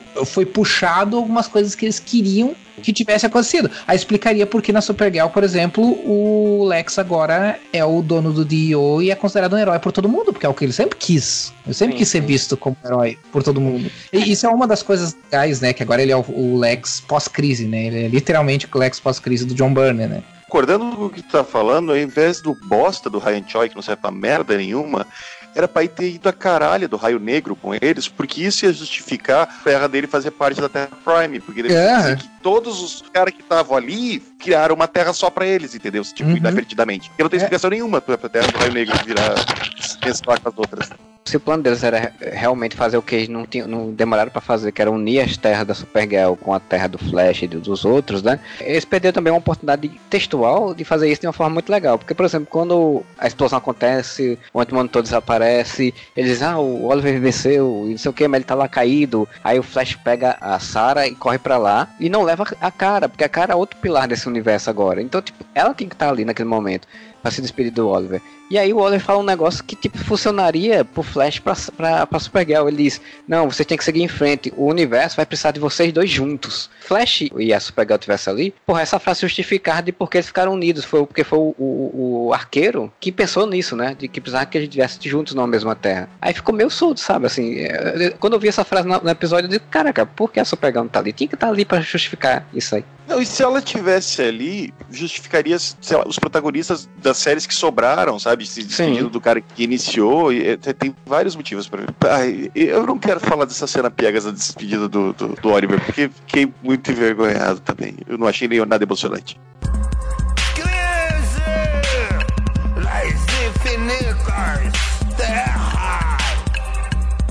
E aí o Oliver se sacrifica, De sacrifício novo. máximo. Dessa vez não passava um bilhão de pessoas, mas passava o multiverso inteiro. Que refaz o o universo, porque tipo, essas coisas caralhadas que não explica porra nenhuma de como é que ele tem esse poder. Ele tem esse poder porque ele é o espectro. Ele tem esse poder porque ele derrotou o antimonitor. Ele tem esse poder porque um vulcão explodiu ali em torno deles e aí É. ele ganhou. Roteiro quis, porque o roteiro é que tem o superpoder na série, É. nessa série. E aí refaz o multiverso e no último episódio do, do crossover, eles descobrem que estão todos juntos na mesma terra. Tá todo mundo lá de boas, né? E aí eu Uma me cena pergunto. bem ruim, inclusive, uma cena bem ruim. A Supergirl enfrenta o cara e aparece o Flash. Ah, desculpa, essa é uma das minhas. Ah, o que, que você está fazendo na minha terra? Não, essa é a minha terra. Como assim? Aí vem um cara do nada. Nossa, me dá um autógrafo dessa foto que convenientemente eu tenho de vocês dois aqui. Nossa, é muito normal nós dois trabalharmos juntos? Claro, vocês sempre trabalham juntos. Desde quando? Desde sempre. Bezil. Esse velho que aparece é o Marv Wolfman, que escreveu É. a crise É, tá original. ligado é o Mas o pior não é, mas o pior não é isso. O pior é que ele coescreveu o episódio 4, que pra mim foi o pior de todos os cinco episódios. Eu não consigo acreditar que ele coescreveu esse episódio, cara. Sarro, era o surreal. Cara, mano. ele, ele coescreveu ou ele ganhou pra dizer que coescreveu. É, Tipo aqueles caras que tem tabelionato, sabe qual é? Que ele bota os funcionários a fazer o cara só assina. É isso. Cara, eles provavelmente nunca vão explicar direito, mas que fica muito sem sentido, porque assim, tem um novo universo, Terra Prime, em que todos eles, aqueles heróis sempre conviveram junto, o Flash sempre conviveu junto com a Supergirl tal. Então tem coisas na série, na cronologia das séries, que deveriam ser diferentes. Aqueles personagens já existiriam, tipo, o Superman já existe antes do Flash, provavelmente. O Superman já Antes do existe Arrow, né? Antes do Arrow, Esse provavelmente. Então tem muita coisa que deveria ser diferente. Eles nunca vão explicar isso, é óbvio. Mas aí o que é mais troncha é isso, que eles voltam, eles estão com as memórias da Terra anterior, mas eles não estão com a memória daquela Terra. Como é que ela não se lembra que, que já vivia naquela Terra? E o Flash já vivia naquela Terra? Mas o Lex tá totalmente consciente disso. O Lex Pois chega é. todo cheio de Os outros discurso, não. tipo, O Lex pisca pra ela, mostrando que, tipo, eu sei. aham. E eles não sabem que vivem na mesma Terra. Tá? É muito, muito sem sentido isso, assim. Eu, eu entendo no sentido de que eles estavam no- na hora do tempo, então eles não têm memória desse novo universo. E eu acho que o Lex também não, tem, não tinha memória desse novo universo. Só que diferente dos outros, Sabe improvisar, né?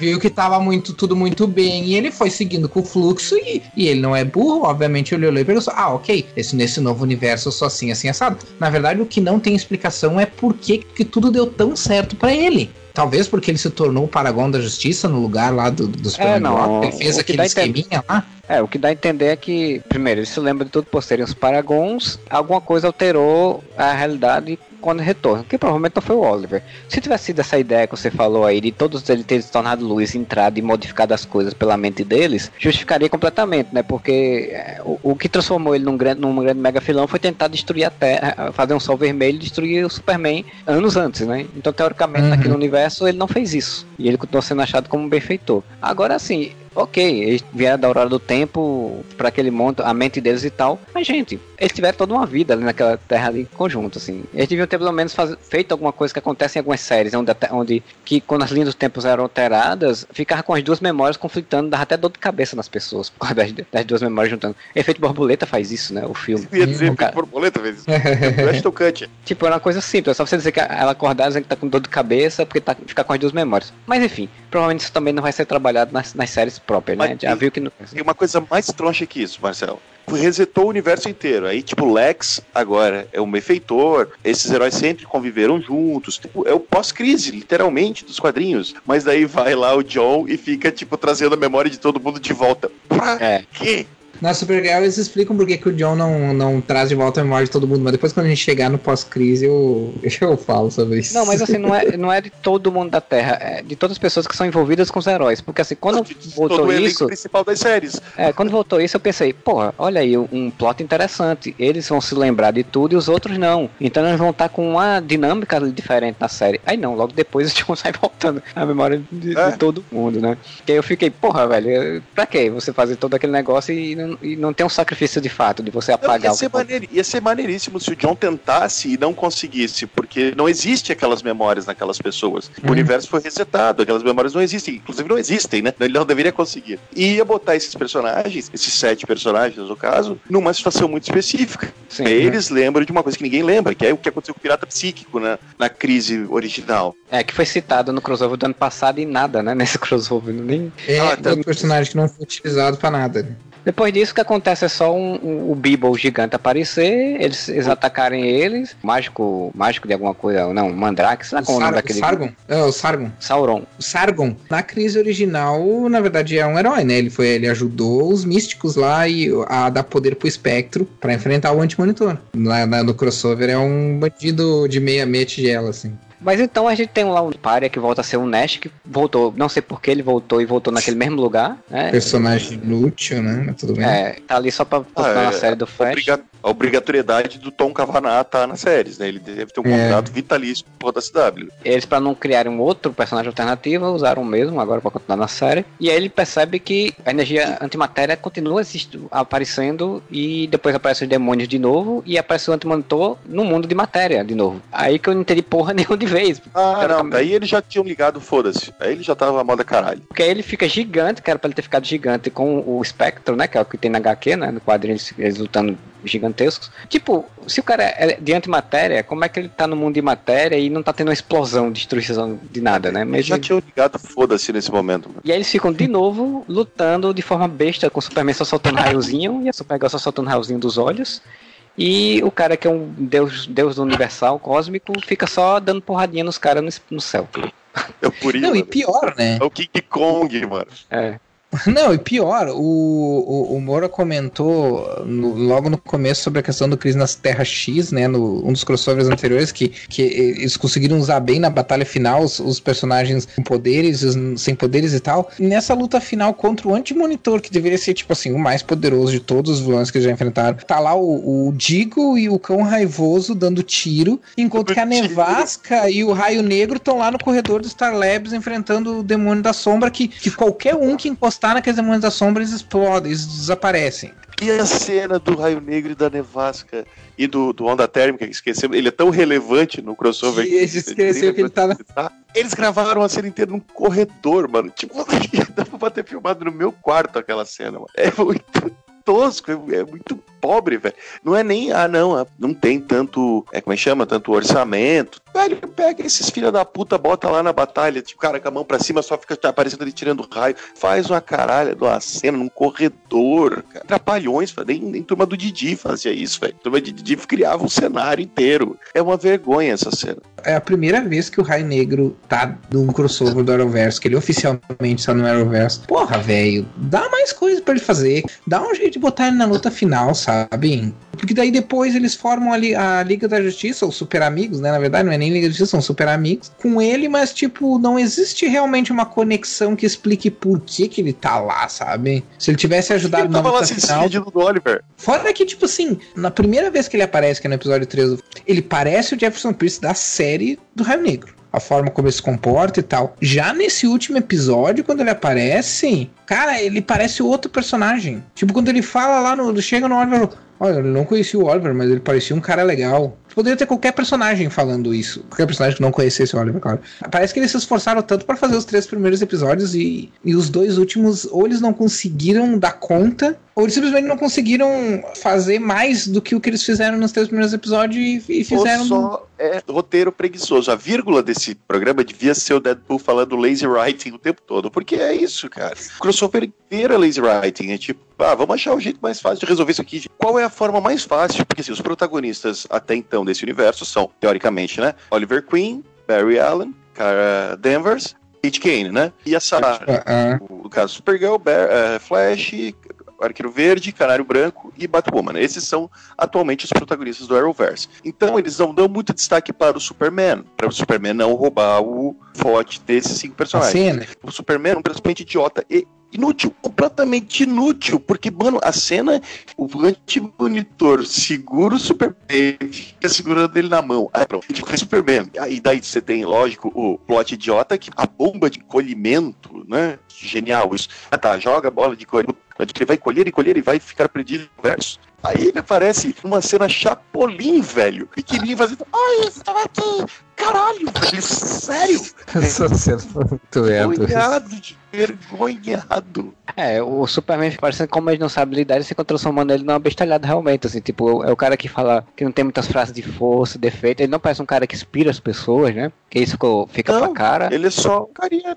O que é bizarro porque o Superman do Brandon Ralph, que apareceu, né, que, que apareceu por poucas cenas ali só no crossover, né, diferente do desse Superman do Tyler, Tyler Hoechlin, que já apareceu várias vezes, pô, ele é muito mais inspirador e tem muito mais, né, essa relevância, assim, de, de, de imponência, assim, né, do que o Superman que tá aí desde sempre, né. Eles fizeram um subtrabalho com um personagem que, que eles teriam que continuar fazendo um bom tra um trabalho pesado em cima, porque ele vai ter a própria série. Não, e no crossover anterior, ele era o foco da coisa, que o cara se transformava nele, era ele, Ele era o lutando contra o cara. Aparentava ser uma pessoa Tipo, muito um importante. E nesse eles transformaram ele num passo-palho, cara. Tipo, não um passo-palho, mas ele é inútil, assim, sabe? Tipo, ele, ele nunca tem uma atitude importante. Ele é sempre o cara que tá ali no. E o que me irrita também é que é, é o famoso falar, mas não mostrar. Eles ficam o tempo todo nessas séries dizendo que o Superman é um cara super inspirador. Não sei se vocês lembram quando ele aparece a primeira vez em Supergirl, que, meu, quando ele chega no DOA, todo mundo, caralho, Superman, Win, quase, né? Caralho, Superman, tá nervoso, tá todo mundo. Até nesse agora, né? ah, já vamos pros finalmente, quando eles vão pra sala de justiça, quando o Flash fala do negócio que o, o Superman fala. Nossa, ótima ideia, Barry. Ele fica todo, tipo, felizinho, assim, nossa, o Superman, sabe, você vê a reação do Great Gus, que ele fala, tem que o Superman, tipo, bem encabulado, de, nossa, o Superman está Aham. brincando. Só que Não, isso não mostrado, O próprio, entendeu? o próprio Raio Negro, cara, no, no terceiro, lá no terceiro episódio da crise, ele olha pra uma porrada de herói e a primeira coisa que ele faz é olhar, caralho, o Superman é real? Até ele se admira que o Superman é real. Então, bom, mas é, o crossover inteiro é isso, né? A gente tava falando sobre aquela coisa assim, tipo, porra, estavam querendo evacuar todas as terras lá e, e- e só aparece o Superman do Murder Off dizendo, bah, não consegui, gente. Sabe? O Marcelo fez uma citação muito importante. O crossover anterior, Elseworlds, que, ah, cara, convenhamos, eu acho esse Crise nas Infinitas Terras muito inferior ao Elseworlds e principalmente ao Crise na Terra X. Mas o- Aham. Mas no Elseworlds tem um foco legal em cima do Superman. Ele não é o protagonista. Os protagonistas são os três, né? O Barry, o Flash, a Supergirl e o, o Arqueiro Verde. Eles são o foco da, da série, mas o Superman, quando aparece, ele é importante, ele resolve a parada. O vilão lá, quando quer se tornar um mega evil ditador, ele assume a forma do Superman. É, é mais ou menos como se eles botassem o Batman na série e o Batman fosse um idiota, sabe? Que pra Batwoman se destacar, o Batman fosse o cara que. "Ah, Eu, eu não sei, eu- e agora? O que a gente faz? Sabe? Eu não, eu não consigo entender por que esse roteiro preguiçoso. Isso é esse puro roteiro preguiçoso. No final eles derrotam o Mostrengo, aí se juntam lá numa, num galpão um abandonado do Star Labs, mais um entre os milhões. Tinha aparecido, primeiro crossover. Sim, esse é o galpão da invasão, só que na invasão era diferente esse galpão, mas tudo bem. Mudou o universo inteiro, no, mudou um pouquinho a É. arquitetura. Tem aquela homenagem que eu achei meio tosca, que tive- ali não devia ser a roupa do arqueiro, devia ser uma estátua dele, alguma coisa do tipo, né? Mas a roupa ficou meio feia, pendurada ali sem ninguém dentro. Eles deixaram a estátua pra, pro final. Da do- série, que era, a, a estátua era à noite, ainda por cima ficava mais fácil fazer o CG. Eles fizeram uma estátua de verdade. Não, mas eu tô dizendo que a, a estátua é à noite e ela fica parecendo um CG gigante, assim. tipo, Ah, tá. Se é de verdade, eu não sei, mas eles botaram uns efeitos ali, né? Porque não tem como. Ah, não, pode, pode até ser, mas eu sei que eles, eles fizeram sim, porque tinha foto. O próprio set tinha, tinha essa estátua aí. Mas é aquelas estátuas feitas assim, pra durar dois dias, né? Durar só o tempo do. Igual aquela estátua do Cristiano Ronaldo. pra durar só o tempo da gravação e deu, né?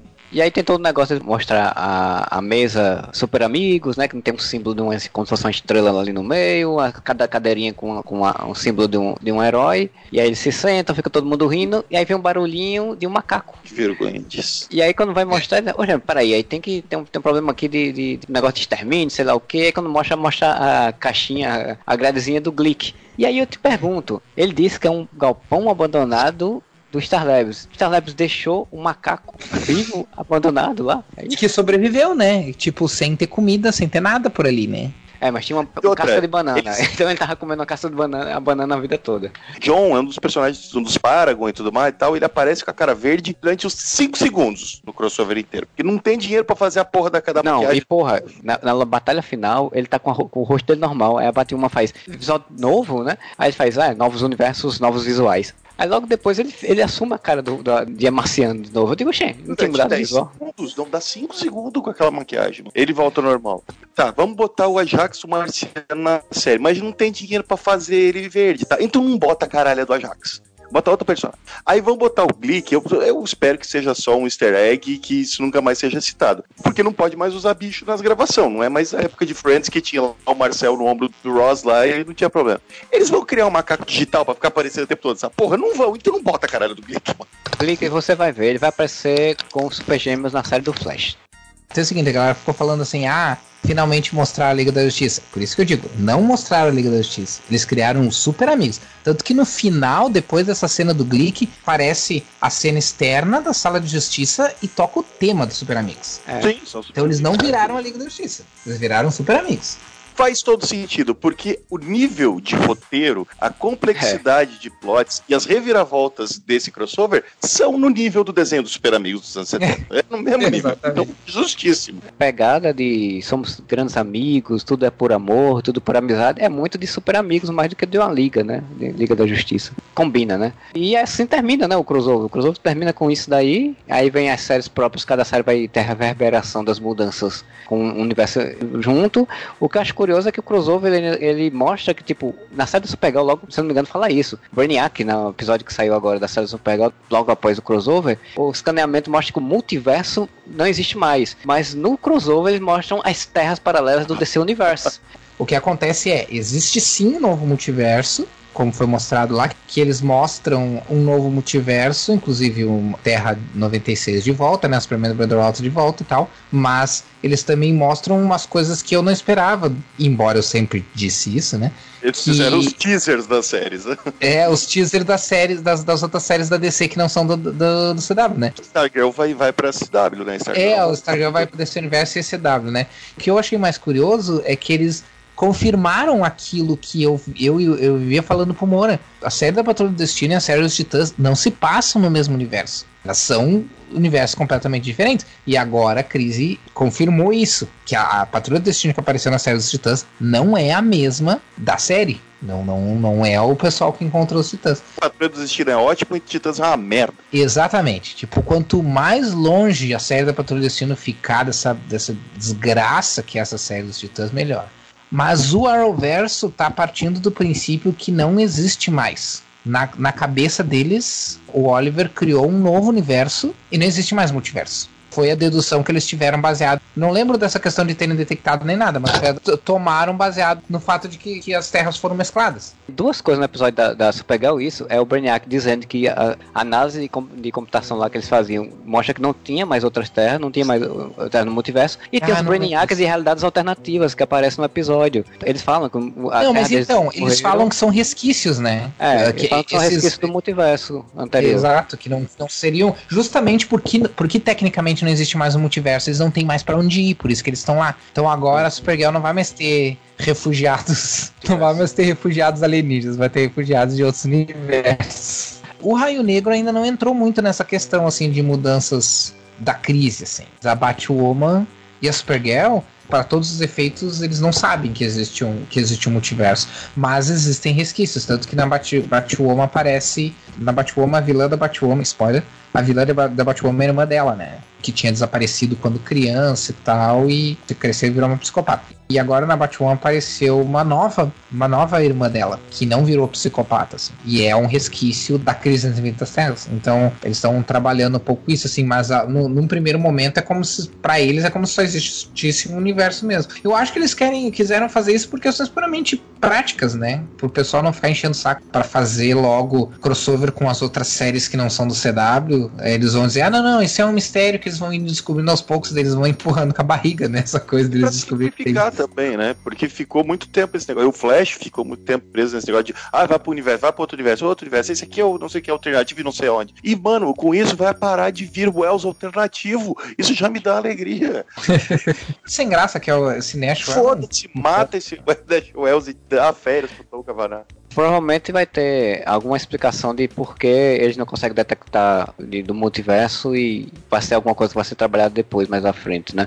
Por que, que eu acho que não? O lance do multiverso começou muito nessas séries para justificar a, a Supergirl poder participar das aventuras do Flash, né? Basicamente. Agora que eles estão tudo no universo só, as outras séries, tipo, eles não vão fazer crossover com Titãs, com Patrulha do Destino, com Monstro do Pântano, com Superman do Holt, Stargirl. Talvez Stargirl seja o mais próximo que pudesse fazer isso. Mas sem essa necessidade de usar o multiverso, é só eles dizer, ah, não tem mais multiverso. Eles ah, não, não conseguem mais atravessar o multiverso, porque, sei lá, o multiverso foi Sim, porque é reiniciado. uma nova configuração, né? Desconfigurou tudo, agora eles não sabem, mas deu pra eles é só aquele universo, porque se eles voltarem com o negócio do multiverso, é, vai ser exatamente o que aconteceu nos quadrinhos. A crise das infinitas terras foi feita nos quadrinhos pra quê? Pra simplificar essa porra desse multiverso que era confuso pra cacete. Começaram a brincar de multiverso, complicou tudo de novo, eles têm que ficar fazendo crise atrás de crise.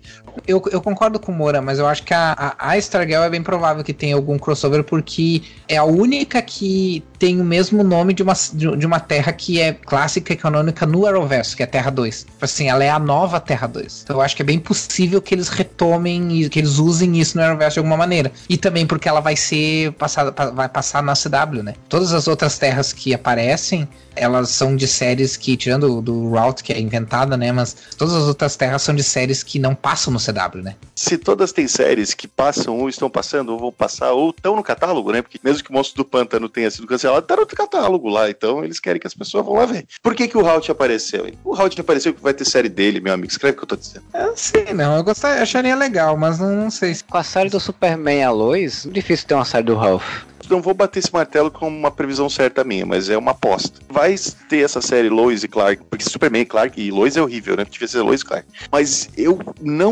tiro minhas fichas de que não façam uma série mais adulta, uma trama um pouco mais profunda, talvez uma minissérie, uma série tipo curta de 8, 10 episódios, no HBO Max do Superman do Holt. É, Ah, não sei. legal. Acho, acho que seria legal, mas difícil ter. O, o- ele vai sair do Legends of Tomorrow, né? Nessa temporada agora. Não sei. Pode ser. Seria interessante, mas acho difícil fazer porque o HBO Max vai fazer série do Tropa das Lanternas Verdes, né? Então vai, vai por outros viés aí que eu não, não sei se eles botariam isso. Não, e daí, falando sobre aquela questão do. Porque não fica muito claro se ele restaura a memória das pessoas ou se ele impõe as suas próprias memórias, porque Porque eu entendi que ele põe as memórias que ele tem. As pessoas passam a, a, a- saber o que a aconteceu. saber o que aconteceu. Tá. Tudo bem que ele põe memórias de coisas que ele não estava junto, né? É, mas Ah, enfim. vai, né? que ele explica no, nas Supergirls que ele não pode restaurar a memória de todo mundo, porque, porque daí é, é uma coisa tão bizarra que daí é literalmente explodir a cabeça das pessoas. Só que daí eu pergunto, cara, sério, tu não precisa dar essa explicação, cara. É muito simples. Tu não quer que as pessoas saibam que todo o multiverso, inclusive eles mesmos, morreram? Tipo, tu não quer esse trauma para as Pra pessoas? que que as pessoas, as precisam saber? Sabe? É simples assim, as pessoas comuns não precisam saber que isso aconteceu, cara. John fez isso e depois em Arrow é explicado que ele criou uma tecnologia que faz isso, É. restaura a, Não, as o lembranças. Cisco, o Cisco pegou, criou uma tecnologia baseada no esquema do, do John. Que restaura a memória das pessoas. A série do Arrow, ela vai ter um spin-off que é do Arqueira Verde e as Canários, e que se passa em 2041. Aí, tipo, no episódio que foi o piloto dessa série, que foi o nono episódio de- do Arrow, tem uma pessoa que utiliza, como fosse um grupo de vilões que utiliza essa tecnologia. Então, quer dizer, em 2041 vai ter essa tecnologia na mão de alguém do mal. Vai virar recurso terístico preguiçoso pra outras coisas também. Apesar que pode muito bem ser uma- um personagem conhecido do Arrowverse também, né? Tipo, um dos amigos que tá, qualquer motivo, eles fazem aqueles, aqueles roteiro convoluto de que é o, a pessoa tá fazendo isso por bom motivo, mas é o vilão, sabe? Ou alguma coisa assim. O penúltimo episódio é esse episódio aí, que é o- uma espécie de piloto dessa nova série. Mostra o seguinte: a Dinah tá no, no futuro.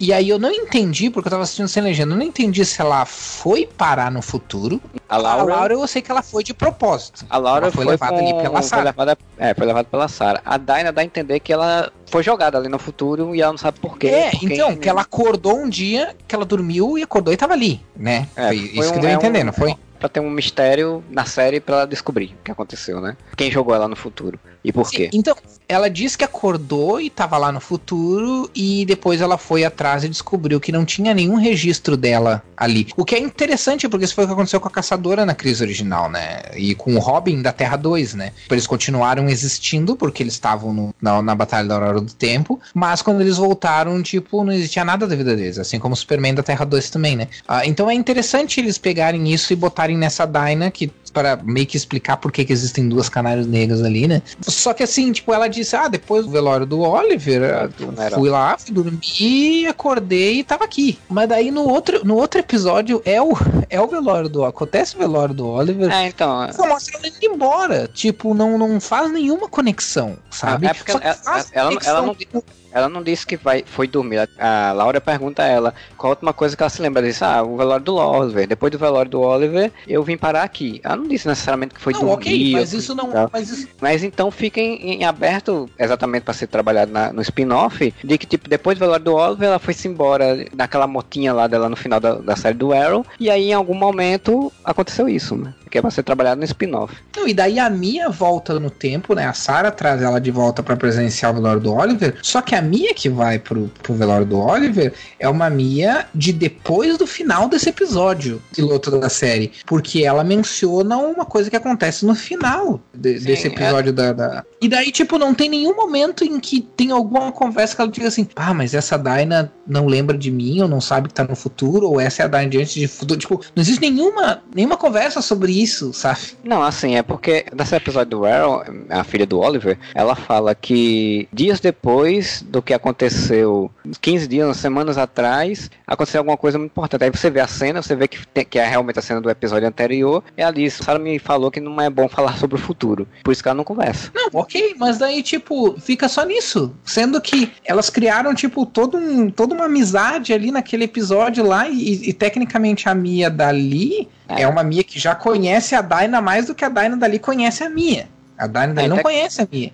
O que eu quero dizer é o seguinte: uma coisa é tu pegar a, aquele plot do Star City 2040, uh, da sétima temporada do Arrow, aconteceu a crise, é um novo universo, ok, esquece aquilo que aconteceu, tá, aconteceu tudo de novo. Outra coisa é tu fazer uma viagem no tempo dentro dessas circunstâncias de um universo só, que daí tecnicamente tu não tem criação de novas linhas do tempo, porque senão, senão teria um novo universo, pelo menos essa seria a, a expectativa, né? O pessoal não sabe que tem um novo, um, um novo multiverso. O fato da Mia estar tá ali teria que afetar, quer que seja da Dyna. Tipo assim, a Dyna teria que lembrar de, da guria estar tá ali ah, no relógio. Não, sim, sim. E isso não se reflete nem um pouco no episódio é. anterior, que é o episódio que, apare que passa no futuro. Episódio 9, ela não vê a Mia e saber que ela já encontrou a Mia no velório do, do Oliver. Realmente isso não, não foi citado, né? Deveria ter sido.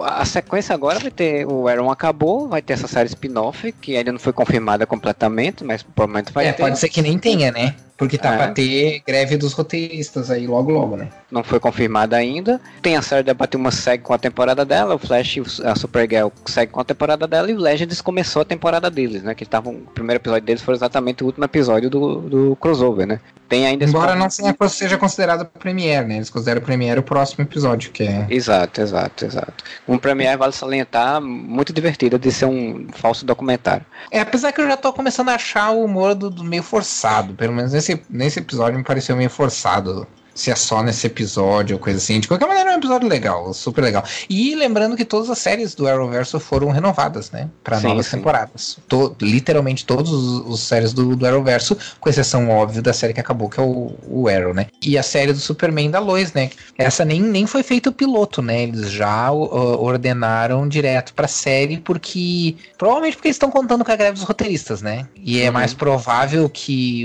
uma série com Superman tenha mais uh, público do que talvez o spin-off do Arrow, né? Então, o spin-off do Arrow, talvez eles estavam esperando o episódio sair para ver a repercussão do episódio primeiro, né?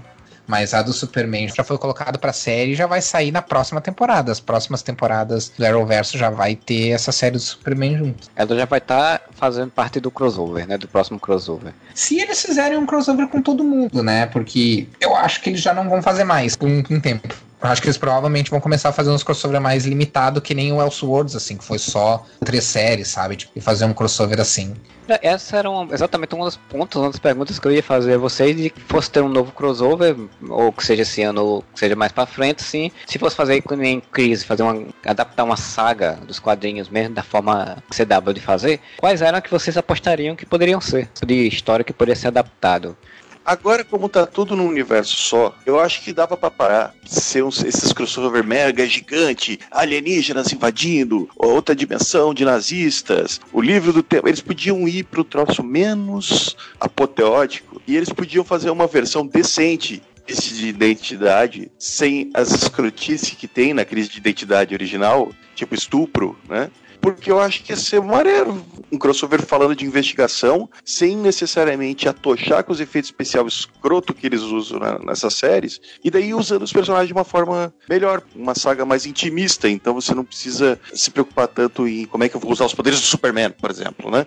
Eu acho que crise de identidade seria legal e por ser um negócio de investigação que poderia influenciar a vida pessoal de todos os personagens, tu consegue misturar todas as séries sem necessariamente virar essa, essa maçaroca que fica normalmente quando eles têm que juntar todas as séries. Tem os coadjuvantes, porque sempre fica os coadjuvantes sem ter muito o que fazer a Iris ali, ah, tem que botar a Iris, né? Vamos fazer o quê? Não, ela vai ficar viajando de mundo em mundo. Se você faz o crise de identidade e esses entes queridos dos heróis estão em perigo, você tem uma utilidade para os coadjuvantes. É, crise de identidade, eles, como é CW, eles não iam botar que era um herói que fez isso, né? Iam botar que tem um, realmente um vilão atacando os entes queridos e eles tinham que descobrir quem é o vilão e ia ter porradaria com vilões e essas coisas.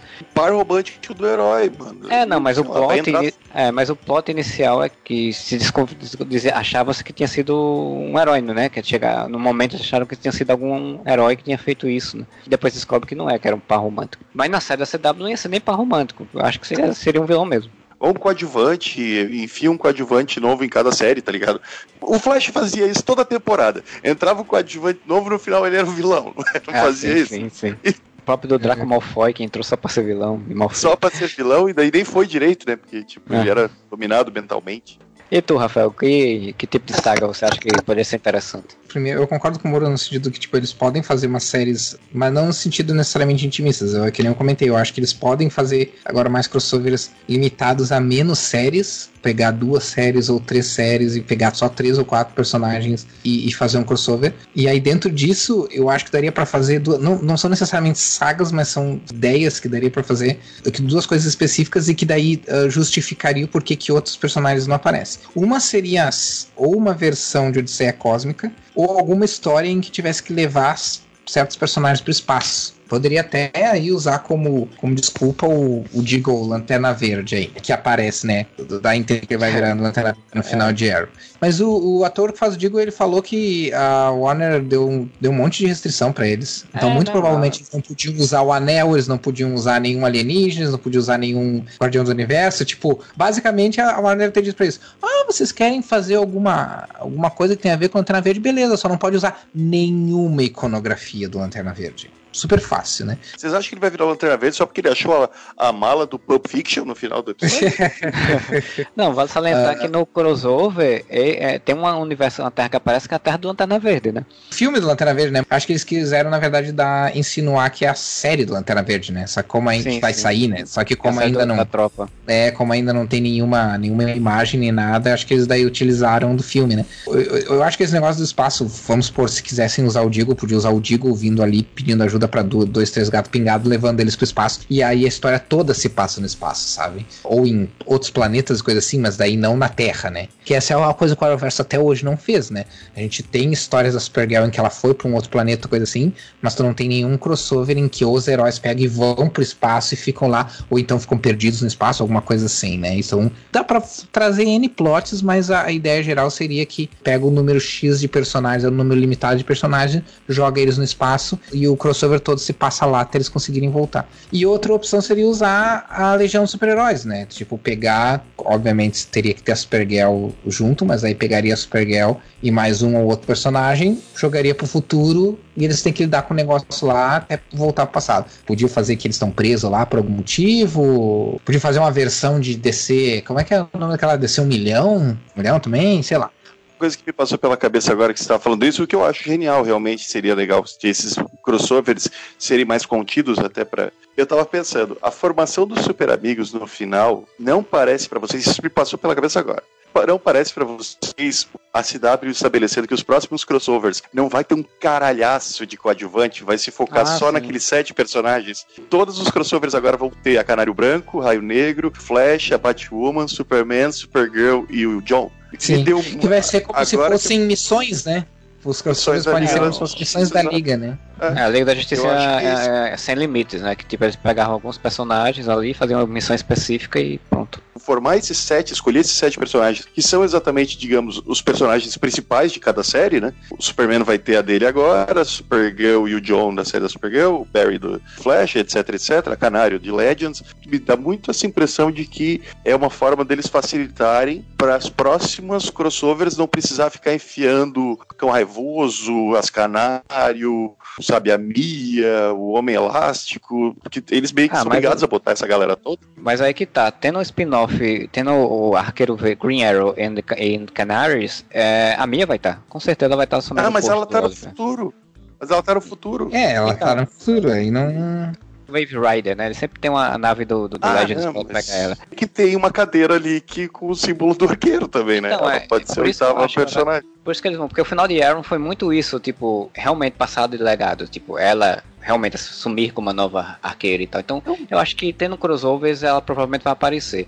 Como ela tá no futuro, se tiver nesse sp- esse spin-off, ela tá no futuro, a saga que eu acho que eles podem fazer um crossover próximo seja a Zero Hora, porque trabalha com viagem no tempo. Não da, igual a Zero Hora dos quadrinhos, em que era destruir tudo e não sei o que. Pode ser uma saga sobre tempo, né? Sobre questão temporal. Até porque a, saga, a questão da Dyna não, tem a ver com pulo, salto temporal, tem o flash reverso aí na história. Então, pode ser que eles queiram mexer alguma coisa. Eu acho que a Zero Hora sa- pode ser uma saga que eles façam em algum momento por conta disso, pra poder juntar a, a, a Mia, pra poder participar Pois como é. personagem de uma série que tá no futuro.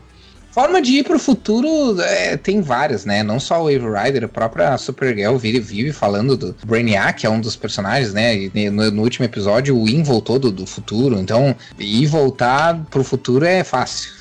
Esse não é o problema do O Arrowverse. Flash dá uma corridinha, dá uma apertada no passo e ele viaja no tempo, cara. É, exatamente.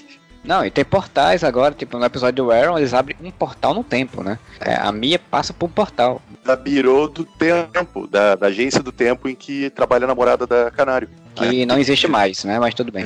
Existe. Não, A série foi não, fechada. Não existe, não existia os, os mestres do tempo, não existe mais, mas o É. Birô do tempo existe. Mas no primeiro episódio de Legends, a mulher tá, tá sendo investigada na- porque o Bureau foi encerrado. Ah, é verdade. Essa nova temporada. Sim, do Legend. Verdade, verdade, verdade, verdade. É, eu tinha, eu tinha, tinha me esquecido. Na verdade, o documentário é pra tentar conseguir fundos, né? Pra É, poder- pra poder manter o Bureau aberto. A tecnologia ainda tem. Então alguém Pronto. tem um portalzinho ali. Mais alguma consideração pra encerrar? Falou pra caralho bastante sobre, sobre esse crossover. É aquele caso do. Tá ruim, mas tá bom. É o melhor que vai ter pra hoje. Tipo, não vai ter um filme da, da Crise nas Infinitas Terras. Não vai ter umas, um super especial feito por HBO Max assim, em 12 partes com os orçamentos de cinema. Então, assim, isso é o que vai ter. É o melhor que vai ter. Então, paciência, sabe? De minha parte, só penso assim: eu vou continuar vendo os crossovers, eu me divirto. Eu tô aqui reclamando um monte desse, porque realmente, comparando com os outros, principalmente com Crise na Terra X, que eu achei maravilhoso, deixa muito a desejar. Eu acho que deixa muito a desejar, principalmente no roteiro e no não saber o que fazer com os personagens. Os personagens só ficam indo pra cá e pra lá sem fazer nada realmente efetivo ou, ou útil na trama. Porém, esse final, formando os super amigos, aquece o meu coração do molinha de 12 anos que vive aqui dentro ainda. Então, eu imagino que os próximos crossovers têm uma chance de fazer uma coisa bem legal. Eu acho que a CW só tem que investir isso que a gente sempre falou, um pouco de tempo para procurar saídas e soluções mais criativas e menos óbvias e menos once upon a time. Mas eu vou continuar vendo, adianta, eu vou pro próximo crossover. Vocês já viram um, um- um vídeo do. o acho que foi o Rafael até que me mandou. Eu não vou ver esse crossover. Cara, mas você tem que ver. Vai ser crise nas terras. O, o nerd que vive dentro dele tentando convencê-lo, né? E eu sou esse nerd. Tipo, eu, tô aqui dizendo, puta que pariu, me irritou um monte de coisa, mas o próximo crossover eu vou estar assistindo inteiro também. Então, segue aí o CW, me garanto. Como eu falei no início, eu, eu ainda me diverti, achei legal, achei interessante de ver. Realmente, assim, não tinha como nunca ter uma a crise sem ser uma coisa assim numa série de TV, né, com esse tempo aí. E eu espero que os outros crossovers sejam um pouco melhores nesse sentido, né, de, de roteiro e tal, mas que tragam também outras sagas interessantes aí dos quadrinhos pra, pra poder assistir. Continue assistindo, eu tô, já tô assistindo de novo os episódios, assisti o final de Arrow e tudo, então, tipo, eu continuar assistindo seriado, eu vou continuar assistindo esse seriado da CW e esperando que sempre venha uma coisa mais legal. Da Canário, a Arqueira Verde, eu até curti, eu até achei interessante, então espero que vire um spin-off e tô curioso pra ver o que vai vir aí com o Superman à à luz, apesar de não botar tanta fé que vai ser alguma coisa super interessante, mas tô curioso aí pra ver como é que vai ser. E é isso aí. Então eu queria aqui agradecer a presença aí do Rafael por participar desse crossover aí de comentários. Eu que agradeço, eu tô, sabe que eu tô sempre disposto aí a falar mal de, das coisas e. E é foda de falar mal de DC porque eu sou. Bom, todos nós, nós três aqui, né? Mas eu sou muito fã de DC e Crise foi, é, foi uma das primeiras histórias que eu li na minha vida, assim, né? Então, óbvio que ela nunca ia ficar altura da saga original pra mim, porque tem a questão da, da memória afetiva também, mesmo que ela tivesse sido bem feita, né? Ah, ou melhor feita, vamos dizer assim. Mas eu gosto de falar da DC, então. Infelizmente, nos últimos anos, né? eh, Principalmente nos cinemas, mas a gente fala mais mal do que bem, mas, mas estamos aí. Precisar, muito obrigado. Quero aproveitar para dizer que eu ainda tô com a minha, minha HQ de terror lá na Amazon, digital, lá só seis reais. Sarjeta do Terror, Transição. É uma história que mistura filosofia. E, e depois que eu descobri que. De, ela tem um plot que é sobre uma, uma inteligência artificial. Sobre um futuro onde todas as decisões foram entregues para uma inteligência artificial, né? E aí o policial acha que essa inteligência artificial é uma assassina, um assassino em série, né? E esses dias eu recebi a notícia de que, o, de que a Warner vai começar a trabalhar com uma IA essa inteligência artificial é que vai definir quais os filmes que vão ser dados sinal verde. Caralho, já escolhe mal. Aí vai botar uma inteligência artificial é. pra escolher as Bom, tal, tal, talvez os filmes da DC finalmente, né, seja dado, dado sinal verde em filmes bons, né? Se ela for, depende, se ela for levar em conta hashtags de Twitter, aí que vai dar pé mesmo pros filmes ruins. Ah, eu, eu, eu não tenho muita não tenho muita esperança aí. Eu acho que a sessão das máquinas vai começar aí, mas tudo bem. Então é basicamente isso, né, que tá acontecendo. Então, olha assim, é, parece um, um plot super ficção científica, mas não é tão ficção científica assim, não. Então, dei uma lida lá que talvez possa ser um vislumbre do que vai acontecer na próxima década ou coisa assim. Então, Sargento do Terror, Transição, dei uma olhada lá na Amazon lá, seis reais. Ou de graça, para quem assina o Kindle Unlimited, dá para ler de grátis. é isso aí, muito obrigado por ter me recebido, por, como sempre, desculpe qualquer coisa, como diz minha mãe.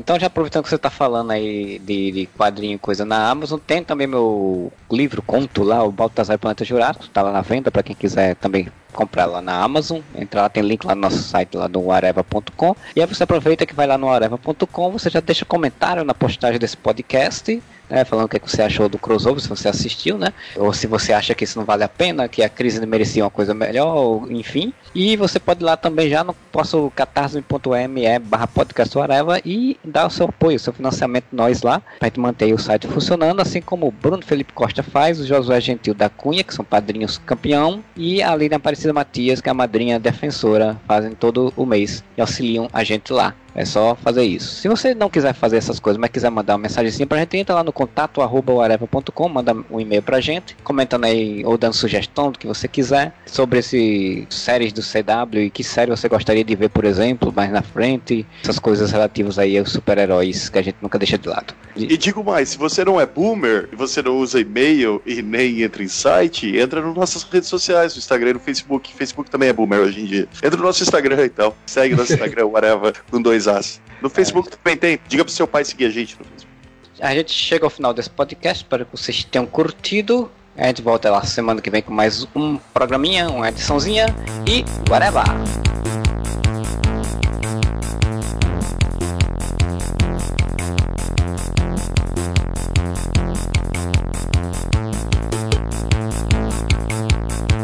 Epa, epa, epa aí. Você já tá terminando de escutar esse podcast e falou: puta, esses putos aí não falaram da participação do Ezra Miller. Até que o Rafael citou, mas a gente não falou mais, né? Mas sabe por quê? Ele não lembrou. E sabe por que a gente não lembrou? Que não ajuda em nada a narrativa do crossover. Flash do Ezra Miller aparece do nada, dá um, um, overacting ali do Ezra Miller, só. Na verdade não faz nem sentido, porque o multiverso já tinha até desaparecido, né? Mas serviu para uma galera ficar fazendo teoria na internet do que, que significou essa participação. Vou dar spoiler, não significou absolutamente nada, foi só fanservice mesmo, tá? Mas vão dar o braço a torcer, né? Foi bem legal ver o Flash do cinema encontrar o Flash do, do seriado. Foi tão legal quanto ver o Tom Welling de volta, o Brandon Holt vivendo normalmente o Superman. Foi legal, não serviu para nada, mas pelo menos aqueceu um pouco o coração dos nerds. Valeu, até semana que vem.